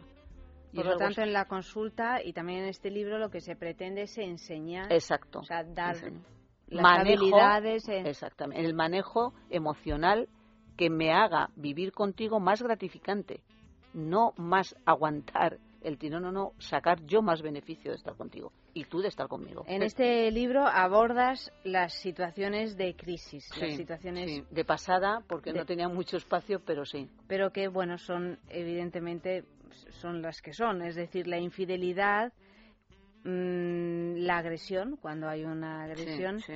la insatisfacción sexual en relación a la infidelidad, que es un tema del que hemos hablado infinitas veces Sí. aquí no en se el aga- no sexo, se agota imagínate, no nunca. se agota Porque nunca. la infidelidad no se agota nunca. No, no se agota nunca porque no sabe uno cómo resolverlo, ¿no? Cada Claro, claro. uno lo resuelve como, mm, como puede, y que algunos mejor y otros uno va peor. pero- cambiando la manera de ir resolviéndolo a lo largo del tiempo. Porque al principio lo resuelves de una manera, luego va pasando el tiempo y te das cuenta que hay otra manera de resolverlo o de encararlo. La Sí. infidelidad y los celos, porque Mm, son sí, dos cosas sí, que mm, suelen, suelen, no siempre, afortunadamente, ir de la mano. ¿Qué hacemos con estas dos? Es que la infidelidad, Cuestiones. así como concepto, eh, eh, es, es demasiado amplio. Vamos a ver, no es lo mismo una infidelidad casual que una infidelidad, una infidelidad con vínculo. No es lo mismo eh, un- un- un- una situación crónica de insatisfacción. Una doble vida. Claro, es que Mm. depende, depende, depende. Hoy día lo que sí que está claro es que hay muchísimo acceso a poder tener una, una relación extramarital. Muchísimo. Esto es Que lo fácil es no hacerlo. Que, que- que lo fácil es, es hacerlo. es vamos. mucho más fácil. Una vez Pero que uno. un puramente sexual, ¿no? Como un No, puro no, puramente sexual, no depende. Mm. Puramente sexual, por supuesto, pero muchas veces es incluso el afán de sentirme con el amor, en el amor, por el amor hacia otra persona. Y entonces me enamoro. Muchas veces uno es infiel y se considera infidelidad aunque no haya habido sexo.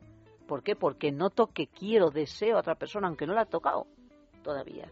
Y eso rompe, o, por, o por- fijaros por internet, la cantidad de casos que se viven como infidelidad cuando yo descubro que mi marido, o que mi- en las mujeres es muy poco frecuente, pero que mi marido eh, Está chateando está con chateando otra. o está o le pillo con alguna conducta sexual inadecuada a las 2 de la mañana delante de la televisión, por ejemplo.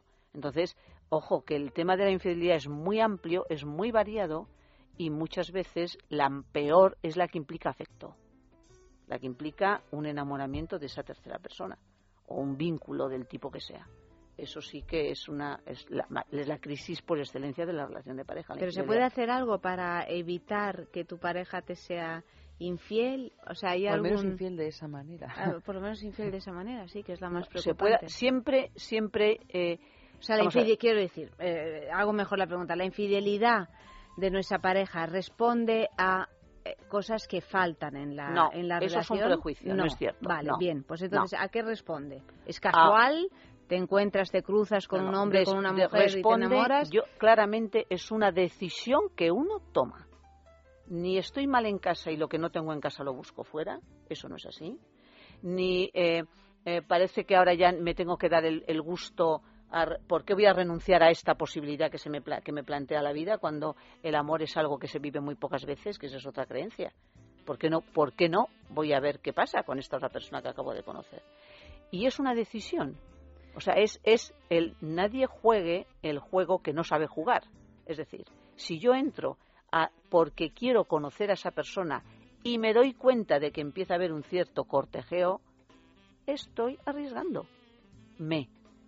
Pero ¿y por qué dices que es porque que no falta algo en la pareja? Porque, Porque de eso es cuando estás perfectamente bien y enamorado, no digo ni siquiera en la primera fase de enamoramiento, que evidentemente no, pero bueno, ya en una segunda o una tercera fase, cuando estás bien no tiene por qué... mm, O sí. Pero yo En- creo no es que tan fácil, veces ¿no? se puede se No da, sé, se da cada vez se da, más. ¿eh? Se da cada vez más. En una relación de pareja satisfactoria y ajustada surge una novedad que, que me quiero permitir. ¿Por qué? Porque me hace sentirme mejor, porque me hace sentirme bien. Y entonces el, el tema es que me, me doy el permiso para, ju- para jugar, me doy el permiso para entrar en esa situación. Y eso es lo que, lo que al final termina dañando. Porque, por ejemplo, están aumentando muchísimo las infidelidades entre amigos. Es decir, dos matrimonios que salen juntos en ese contexto, pero de amistad a amistad, cada vez hay más casos en los que el- mi marido termina teniendo una relación con la mujer de mi ami- con la mujer del otro matrimonio, por ejemplo. Pero, ¿Y por qué están aumentando y antes no tenían lugar? Yo creo que están aumentando porque eh, cada vez hay más afinidad, se hacen más cosas juntos, se interesa mucho, hay mucha más preocupación por la amistad hoy día, está en auge. Uno se preocupa emocionalmente mucho de sus amigos y surge una mala racha, surge un problema que tiene Periquita, mi amiga, lo que sea, y, y me- y me dejo ir. Y el salto, cuando ya hay mucha vinculación afectiva, el salto es muy fácil. Un abrazo, un venga, uno comenta muchas veces y se pasa un poco de, de- de tono las dificultades personales o de pareja que está teniendo y se las cuenta a quién, al amigo amigo, que, que resulta que al final surge un abrazo, surge un contexto y a partir de ahí uno se desbrata. Ese, ese perfil cada antes no era, es lo que tú comentas, no era casi existente y hoy día está aumentando muchísimo. Muchísimo. Entre amigos. Claro, es la posibilidad que, que tú mentabas antes de no tener por qué renunciar a nada. ¿no? Claro, claro. Que no es claro. que haya una falla o, que, o haya un hueco que uno tenga que llenar, que No, es un poco el tópico que siempre se decía antes, cuando una pareja funciona bien, eh, no- uno no busca fuera de casa nada, pero es cierto que yo a mi alrededor cada vez descubro más parejas que están, o, o al menos yo pensaba que estaban bien, y de repente, plups, a lo mejor no es una crisis que acabe con la relación, pero sí que es verdad que no, incluso sin necesidad de que haya ningún tipo de sexo de por medio, No, no, no, no. uno de los miembros de la pareja se engancha de otra persona. Incluso intenta compatibilizar o intenta Sí, sí. desprenderse de ese enganche que porque no quiere no, no, no hay una crisis en su relación que diga bueno es como una vía de escape pero qué vía de escape si es que no necesitabas ninguna vía de escape. Claro, claro. es por por el gusto no de igual que uno tiene Muy dos ordenadores en casa Es que es muy pues gratificante el sentir, el sentir ese apego, ese cariño, ese amor eh, cuando llevas 15, 20 años con tu pareja. Y las cosas están bien, pero están un tanto desgastadas. No todas, pero entonces de repente empiezas a notar el borbotón, es muy atractivo, es muy enganchante. y sentirte otro Y también sentirte, Sentirte y además otra sentirte atractivo o atractiva. Sentirte querido, Sí, sí, valorado, es- es y muy- eso es muy, eso es muy es adictivo, ¿eh? además, Claro, es claro. que Eso es dispara, dispara las endorfinas. muy rica, sí, sí. Claro, entonces, ¿por qué no? Hoy día eso de, ¿por qué no me doy el capricho de? ¿Y por qué no? Dínoslo tú. Porque pongo en riesgo, primero, mi vida emocional, que luego se pasa mal, ¿eh? Que luego no es tan fácil romper, que luego no es tan fácil pagar, como digo yo, el peaje. No te conoces, no sabes hasta dónde, hasta dónde te estás metiendo. Y luego salir es muy complicado. Y siempre un coste, ¿eh? Que siempre es lo de más vale pájaro en mano No, siempre no. Siempre no. Yo eso es cuestión, no es cierto que siempre. Pero sí que conócete. Si luego te va a costar salir muchísimo de este enganche, o se rompe tu pareja, ojo que ya no hay nada igual, ¿eh? Es decir, una nueva relación implica que rompes o tu matrimonio o con esa otra nueva persona. Ya hay una ruptura tuya. Se pierde mucha piel en esto, ¿eh? No es tan fácil. Entonces, ojo, cuídate, cuídate. Sí, es que además hay muchos ejemplos con los que el control parece que está muy bien. Si yo no quiero engordar, por mucho que me apetezca este plato de fabada, mm, ¿por qué no me lo voy a comer? Pues es verdad, ¿por qué no? Si me apetece mucho me lo como. No, no, que es que tengo una prioridad mayor. claro hay un bien superior Exacto. Tengo una prioridad por encima de esa. Pero en los temas afectivos, esa prioridad parece que se pierde. Bueno, la tenemos mucho más clara con los hijos, por ejemplo, ¿no? Los hijos suelen ser una, una prioridad, es decir, no, no ponemos en peligro la relación o, o- o- o a menudo, ¿no? Habitualmente no ponemos en peligro la relación con un hijo por hacer no sé qué. ¿no? Claro. Sin embargo, sí ponemos en peligro la relación con una, pare- una pareja por hacer algo que... Claro, porque o sea, me resulta atractivo, no es que esté... Pero por eso digo que en un hijo, en la relación con un hijo, que no deja de ser pues otra de las relaciones de amor más Sí, importantes, sí, sí, si no la más importante que tenemos en la vida, tenemos muy claro que es una prioridad. ¿Por qué perdemos eh, esa claridad en relación a la pareja? ¿Por qué de pronto ya no la consideramos una Hombre, prioridad? porque los hijos eh, dependen de nosotros y de nuestra estabilidad muchos años. La pareja no. Uno no se... Bueno, sí, ahora ya te puedes divorciar de un hijo, eh, pero, pero uno no se divorcia de un hijo, normalmente. Uno acarrea con el hijo toda la vida. Pero también está esa visceralidad de la que tú hablabas antes. Sí, ¿no? pero, pero, pero Con- se- para con tu pareja. para con tu pareja, claro. Pero esa visceralidad con el hijo es cuando estoy intentando educar a mi hijo. Claro, pero que aún así es, una, es, es un vínculo que también se establece mucho sobre relaciones lógicas, ¿no? Esta persona depende de mí, claro. aparte de todo el amor infinito, pero claro, con tu pareja también, o con todo el tema de la piel, de la sexualidad, de la atracción, hay un punto donde la lógica no, no cabe. No entra. Por eso Sí, yo pero yo que lo es que digo es que si te dicen, si tú haces esto, estás poniendo en peligro la relación con tu hijo, es muy posible que no lo hagas. Si tú haces esto, una infidelidad, por ejemplo, estás poniendo en peligro la relación con tu pareja, Claro. vas y lo haces. Mm, Estás poniendo en peligro, pero es un peligro muy relativo, porque si no se entera. claro. Bueno, si lo que te están... Claro, o- es que, ¿sabes lo que? Es que aquí es, tampoco es para tanto. Si, yo, si tampoco es tanto, ¿eh? Si no se entera, si no es tan grave. O tal vez te espera algo mejor, y es- Claro. no digo que te espera algo mejor, pero yo creo que eso también funciona muchísimo, como, ¿quién sabe si te estás perdiendo un amor todavía más frenético, o no lo sé, el, el hay, un- hay que a cada cual le conquiste? adicción a, a vivir, a sentir el amor. Entonces, si lo tengo enfrente, ¿cómo voy a renunciar? Entonces, no, es, muchas veces la gente dice, no, no, es que yo, por los hijos, mira, por los hijos, si tuviéramos presente a los hijos, no se divorciaría casi nadie con hijos. Y al final, ¿qué ocurre? Que la mayoría de las parejas se divorcian con hijos. ¿Por qué? Porque quiero darme la opción a probar eso que me resulta hoy por hoy súper atractivo. Caiga quien caiga. Bueno, pero muchas veces te divorcias no porque tengas una segunda relación. No, no, perdona, opción, el, sino- nove- el ochenta y tantos por ciento de los hombres se divorcian. Varones. por- varones porque hay una opción. ¿Pero qué dices? Sí, sí, y las mujeres... ¿Tan elevado? Sí, Sí, sí, sí, y sí, las sí. mujeres no tanto. Hay más mujeres Que se divorcian porque no pueden más. Porque no quieren más vivir en pareja y viven solas y tienen su vida perfectamente estable y la minoría de los hombres se quedan solos. La minoría, vamos. La mayoría se divorcian con, como digo yo, con la cama calentita o con un proyecto de cama calentita. Más sexo en la calle. He preguntado qué grado de responsabilidad tiene tu pareja en tu estado de felicidad o de infelicidad actual.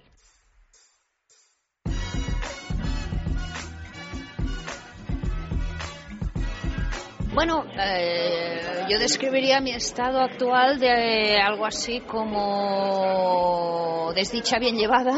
Y bueno, pues sí, digamos, eh, supongo que mi, mi expareja lo diría lo contrario. Yo evidentemente tiendo a culpabilizarla de todo como está mandado. Bueno, no- nada es culpa de todos y nada es culpa de nadie, en realidad. Pero bueno, en todo caso... mm, lo más bonito de sentirte desdichado por amor es que ves que todavía puedes inter- interactuar con alguien, que todavía te importa lo que le pasa a otra gente y que todavía no eres un perfecto cero a la izquierda de la sopa esta la humanidad. O sea que yo ahora voy haciendo limpieza y bueno, busco más candidatos a hacerme sufrir. Muy alto. Por eso la estoy muy agradecida y no pierdo ninguna ocasión de decírselo. A mí me gusta hacer que se sienta bien y yo he comprobado que el reconocimiento expresado con sinceridad es de un efecto fantástico. La persona se siente valorada y se siente inclinada, entiende que, que su esfuerzo, su entrega es valorada y eso pues le hace que, que insista y por supuesto yo correspondo como mejor puedo porque me siento en, en deuda permanente. Cero, cero. Bueno, para empezar no tengo pareja, ¿eh? pero si pienso en mis parejas pasadas, cero, cero. Cero patatero. Pero bueno, pero al menos me han causado ninguna infelicidad tampoco. Ni una cosa ni otra. Mira, yo eh, estoy muy contento con mi pareja actual y todas estas cosas, pero no creo que tenga mucho que ver con mi grado de felicidad, porque yo toda mi vida he sido un hombre feliz. Yo creo que la felicidad es el estado natural del ser humano y a veces ese estado natural, por unas u otras causas, se pierde. Pero en líneas generales yo soy feliz con pareja, sin ella, antes de la pareja, durante la pareja y después de la pareja, porque todo me parece bien.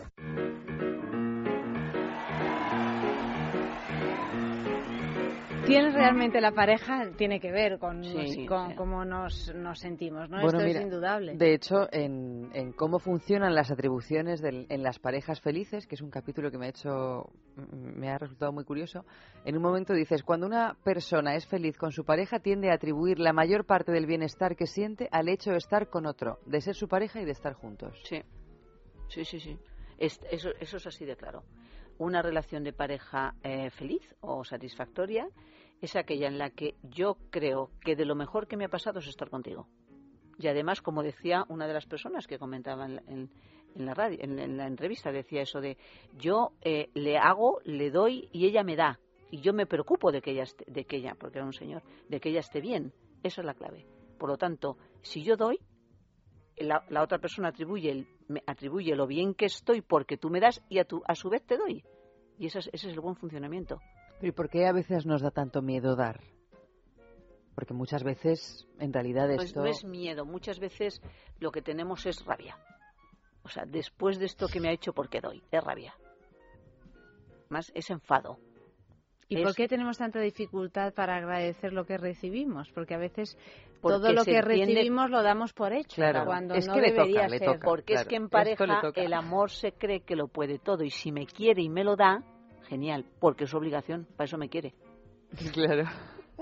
Lo- lo- entonces, es terrorífico, pero en realidad, entonces, porque si, no, uno- si me quiere me lo da, entonces ¿qué gracias vamos a dar? a veces se convierte en una especie de monstruo donde todo, se- Todo, se, todo, asume por defecto. No, es que tú eres mi pareja y tu obligación es quererme y velar por mi bienestar. Y punto. Y la mía supuestamente también es esa. Sí, sí, pero, espero que tú me des para darte Claro. yo. Y ese es el error. Actuar como reacción, ¿no? Exactamente, no. Siempre Es siempre, es siempre dar. Dar y si doy satisfacción voy a recibir. Y por lo tanto, ¿qué es lo que mejor que me pasa? Estar contigo.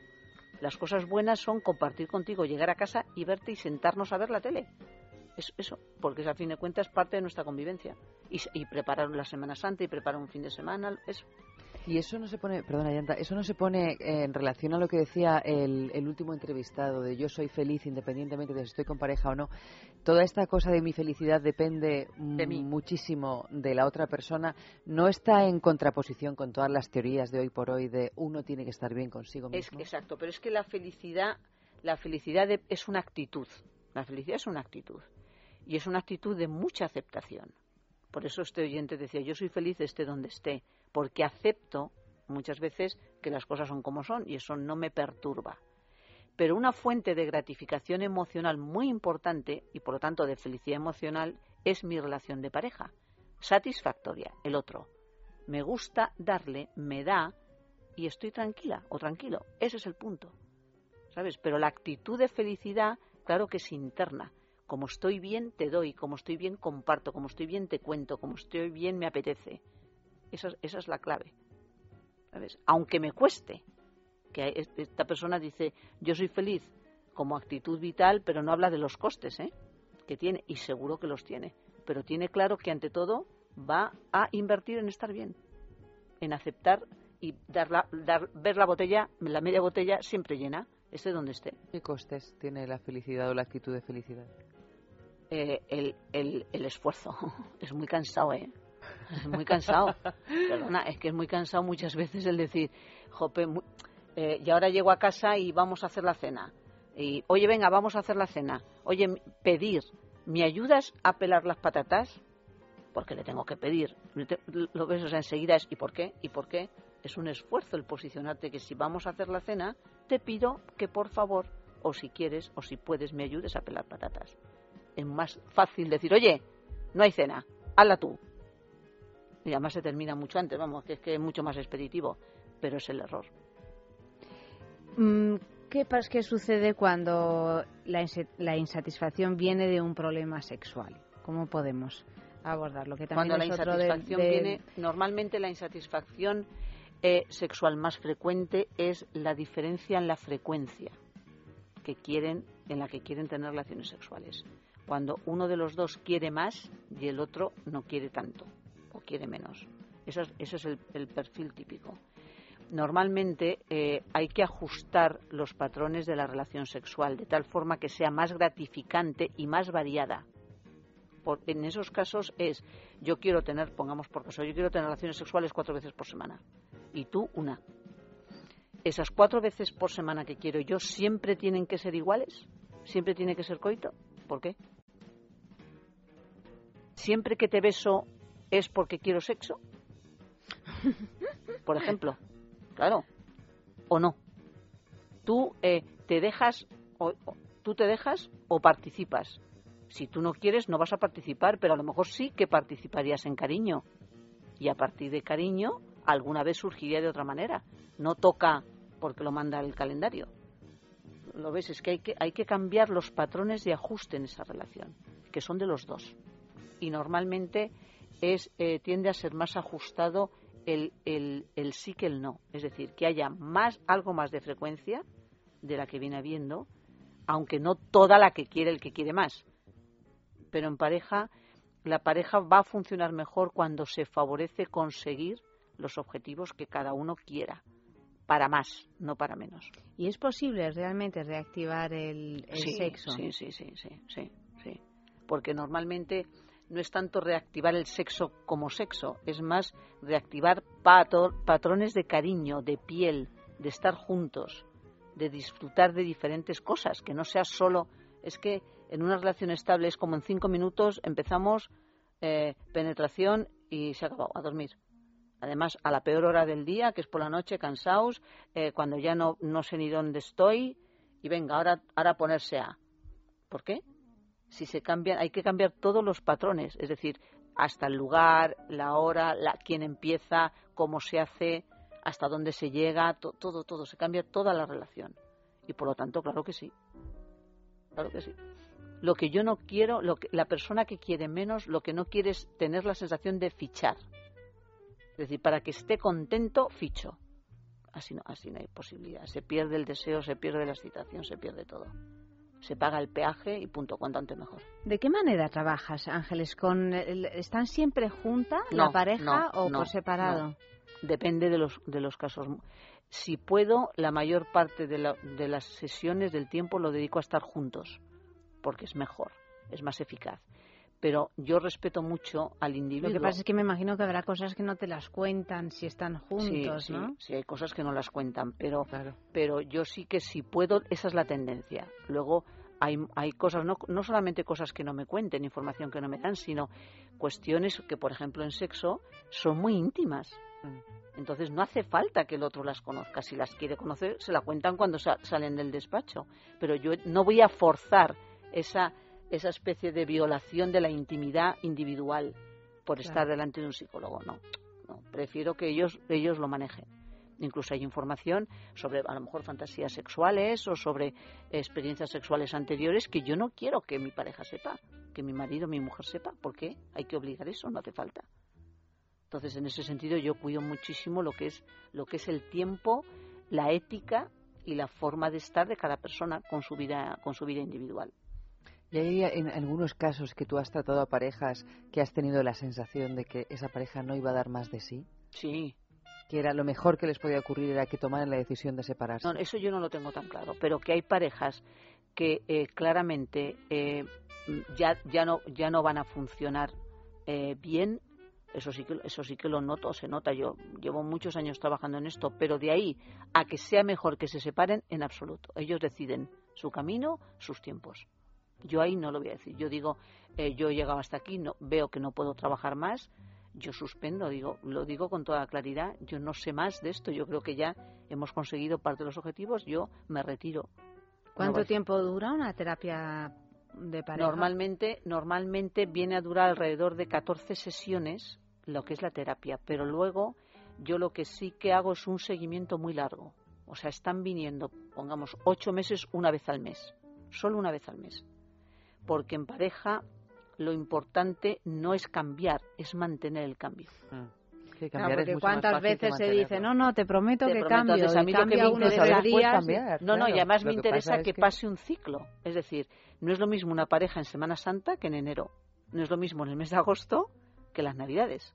Entonces me interesa mucho que mantengan los resultados a lo largo de lo que son los hitos. La- un verano, unas Navidades, un... entonces mantengo el seguimiento muy largo.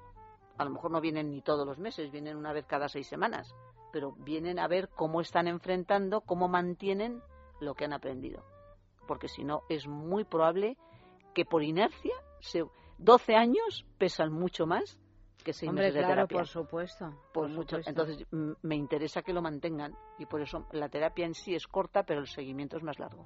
¿Tú crees que a todas las parejas les vendría bien alguna sesión de terapia? Yo eso no lo, no, no lo creo. Yo en eso creo. Yo creo que, eh, que hay que ser muy cauto con lo que cada uno quiere y tener una demanda. A todo el mundo nos viene bien una buena comida, un buen libro, una buena música, un buen, un buen ocio, un buen, un buen médico, pero cuando hace falta yo no. Yo en eso creo que la demanda tiene que estar por medio. O sea que, pero tú sí que crees que es falso u otro prejuicio esto que siempre se dice de es mentira, uno nunca cambia. Eso es falso. Eso es falso, ¿no? Si uno, uno sí quiere, cambiar, cambia. puede cambiar. Y Si también dicen en relación a las terapias psicológicas que a partir de los 40 años ya nada, ya, ya no puedes variar ninguna de tus conductas.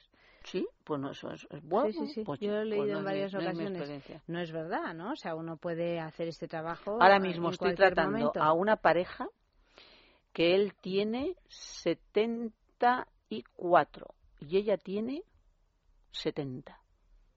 Me está costando, ¿eh? Me está costando. Pero se están ajustando y vienen a terapia los dos. Es tierno verles. eh, A mí me, me, me dan, me inspiran una ternura, vamos, espectacular. Y Y han, de- vienen han decidido ir a... no, no, sus hijos les han mandado al psicólogo. Los hijos les han dicho, no podemos más, os tenéis que arreglar de una vez. Y uno, uno de los hijos ha, ha sido alumno mío en la facultad, me dice, por favor, eh, ir a ver a una persona que os ayude en esto. Y ahí están los dos porque les han mandado a los hijos. ¿Y eso es eficaz? Ah, Si no has tomado tú la decisión, o sea, la, o la Estos, pareja. estos tienen 74 años. Ellos, lo que digan los hijos es muy importante para ellos. 74 años yendo al psicólogo. Bueno, pero qué bien, ¿no? haciendo- que uno ya no dé sí. la vida por perdida. No, no, y además, además a lo mejor te quedan 12 años cuesta- de vida. Claro, y les cuestan en algunos conceptos primero abrirse, hablar, pero pero van entendiendo cómo tienen que comportarse, cómo cuándo se tienen que callar, cuándo tienen que hablar y claro, y van rodando las cosas muchísimo mejor. Aunque les cueste, evidentemente, son personas muy mayores, pero son los, la pareja más mayor que he tratado. 74 y 70 o 71 debe tener ella.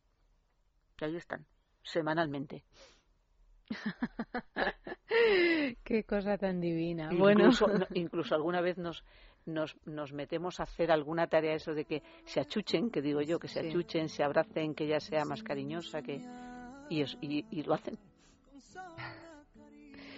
bueno, pues mira, eh, tomamos nota, ¿eh? Porque ya Hombre, es que si uno tan vive mayores... más, hoy por hoy vivimos mucho más. Mucho más. Y 70 años eh, tampoco ya es el fin de tus días, por suerte, porque no va a intentar uno. Sí, pero implica implica un- un- una mentalidad abierta, por supuesto. Abierta y, Aparte que en esa generación, fíjate, la, sala- porque ahora ya hablamos de terapia de pareja, pero para unas no, personas estos, que ahora tienen estos les 74 mandan, años vamos, los es hijos se una marcianada, ¿eh? Pero estos en la vida han planteado separarse ni nada, ¿eh? Y estos, Pero bueno, también con 70 años has perdido un poco de fiereza.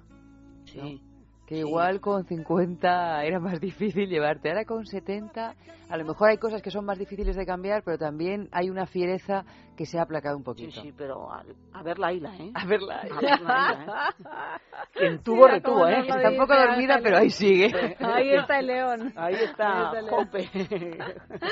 Ángeles, muchísimas gracias. Recomendamos a, a todos este libro, La vida en pareja, cómo resolver las dificultades de la convivencia, de Ángeles Sanz, editado en temas de hoy. Seguro que si no lo encontráis en las librerías, en iberlibro.com, ahí lo, lo encontráis. Ángeles, muchísimas gracias una vez más de habernos gracias. por habernos acompañado. Eva, buenas noches. Buenas noches. En producción ha estado Clea Ballesteros, Amalio Varela ha realizado el programa y ya sabéis que mañana más, mucho más. A partir de las doce y media de la noche es sexo, aquí mismo, en Es Radio. Haces que mi alma se despierte con tu luz. Tú y tú y tú y tú y tú y tú y solamente tú haces que mi alma se despierte con tu luz.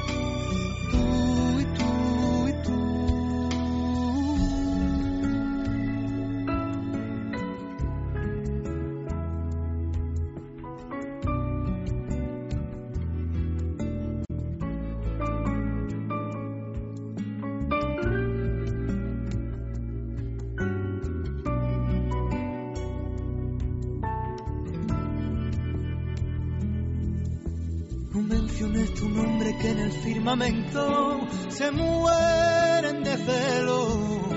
Tus ojos son destellos, tu garganta es un misterio. Haces que mi cielo vuelva a tener ese azul, pintas de colores mi mañana solo.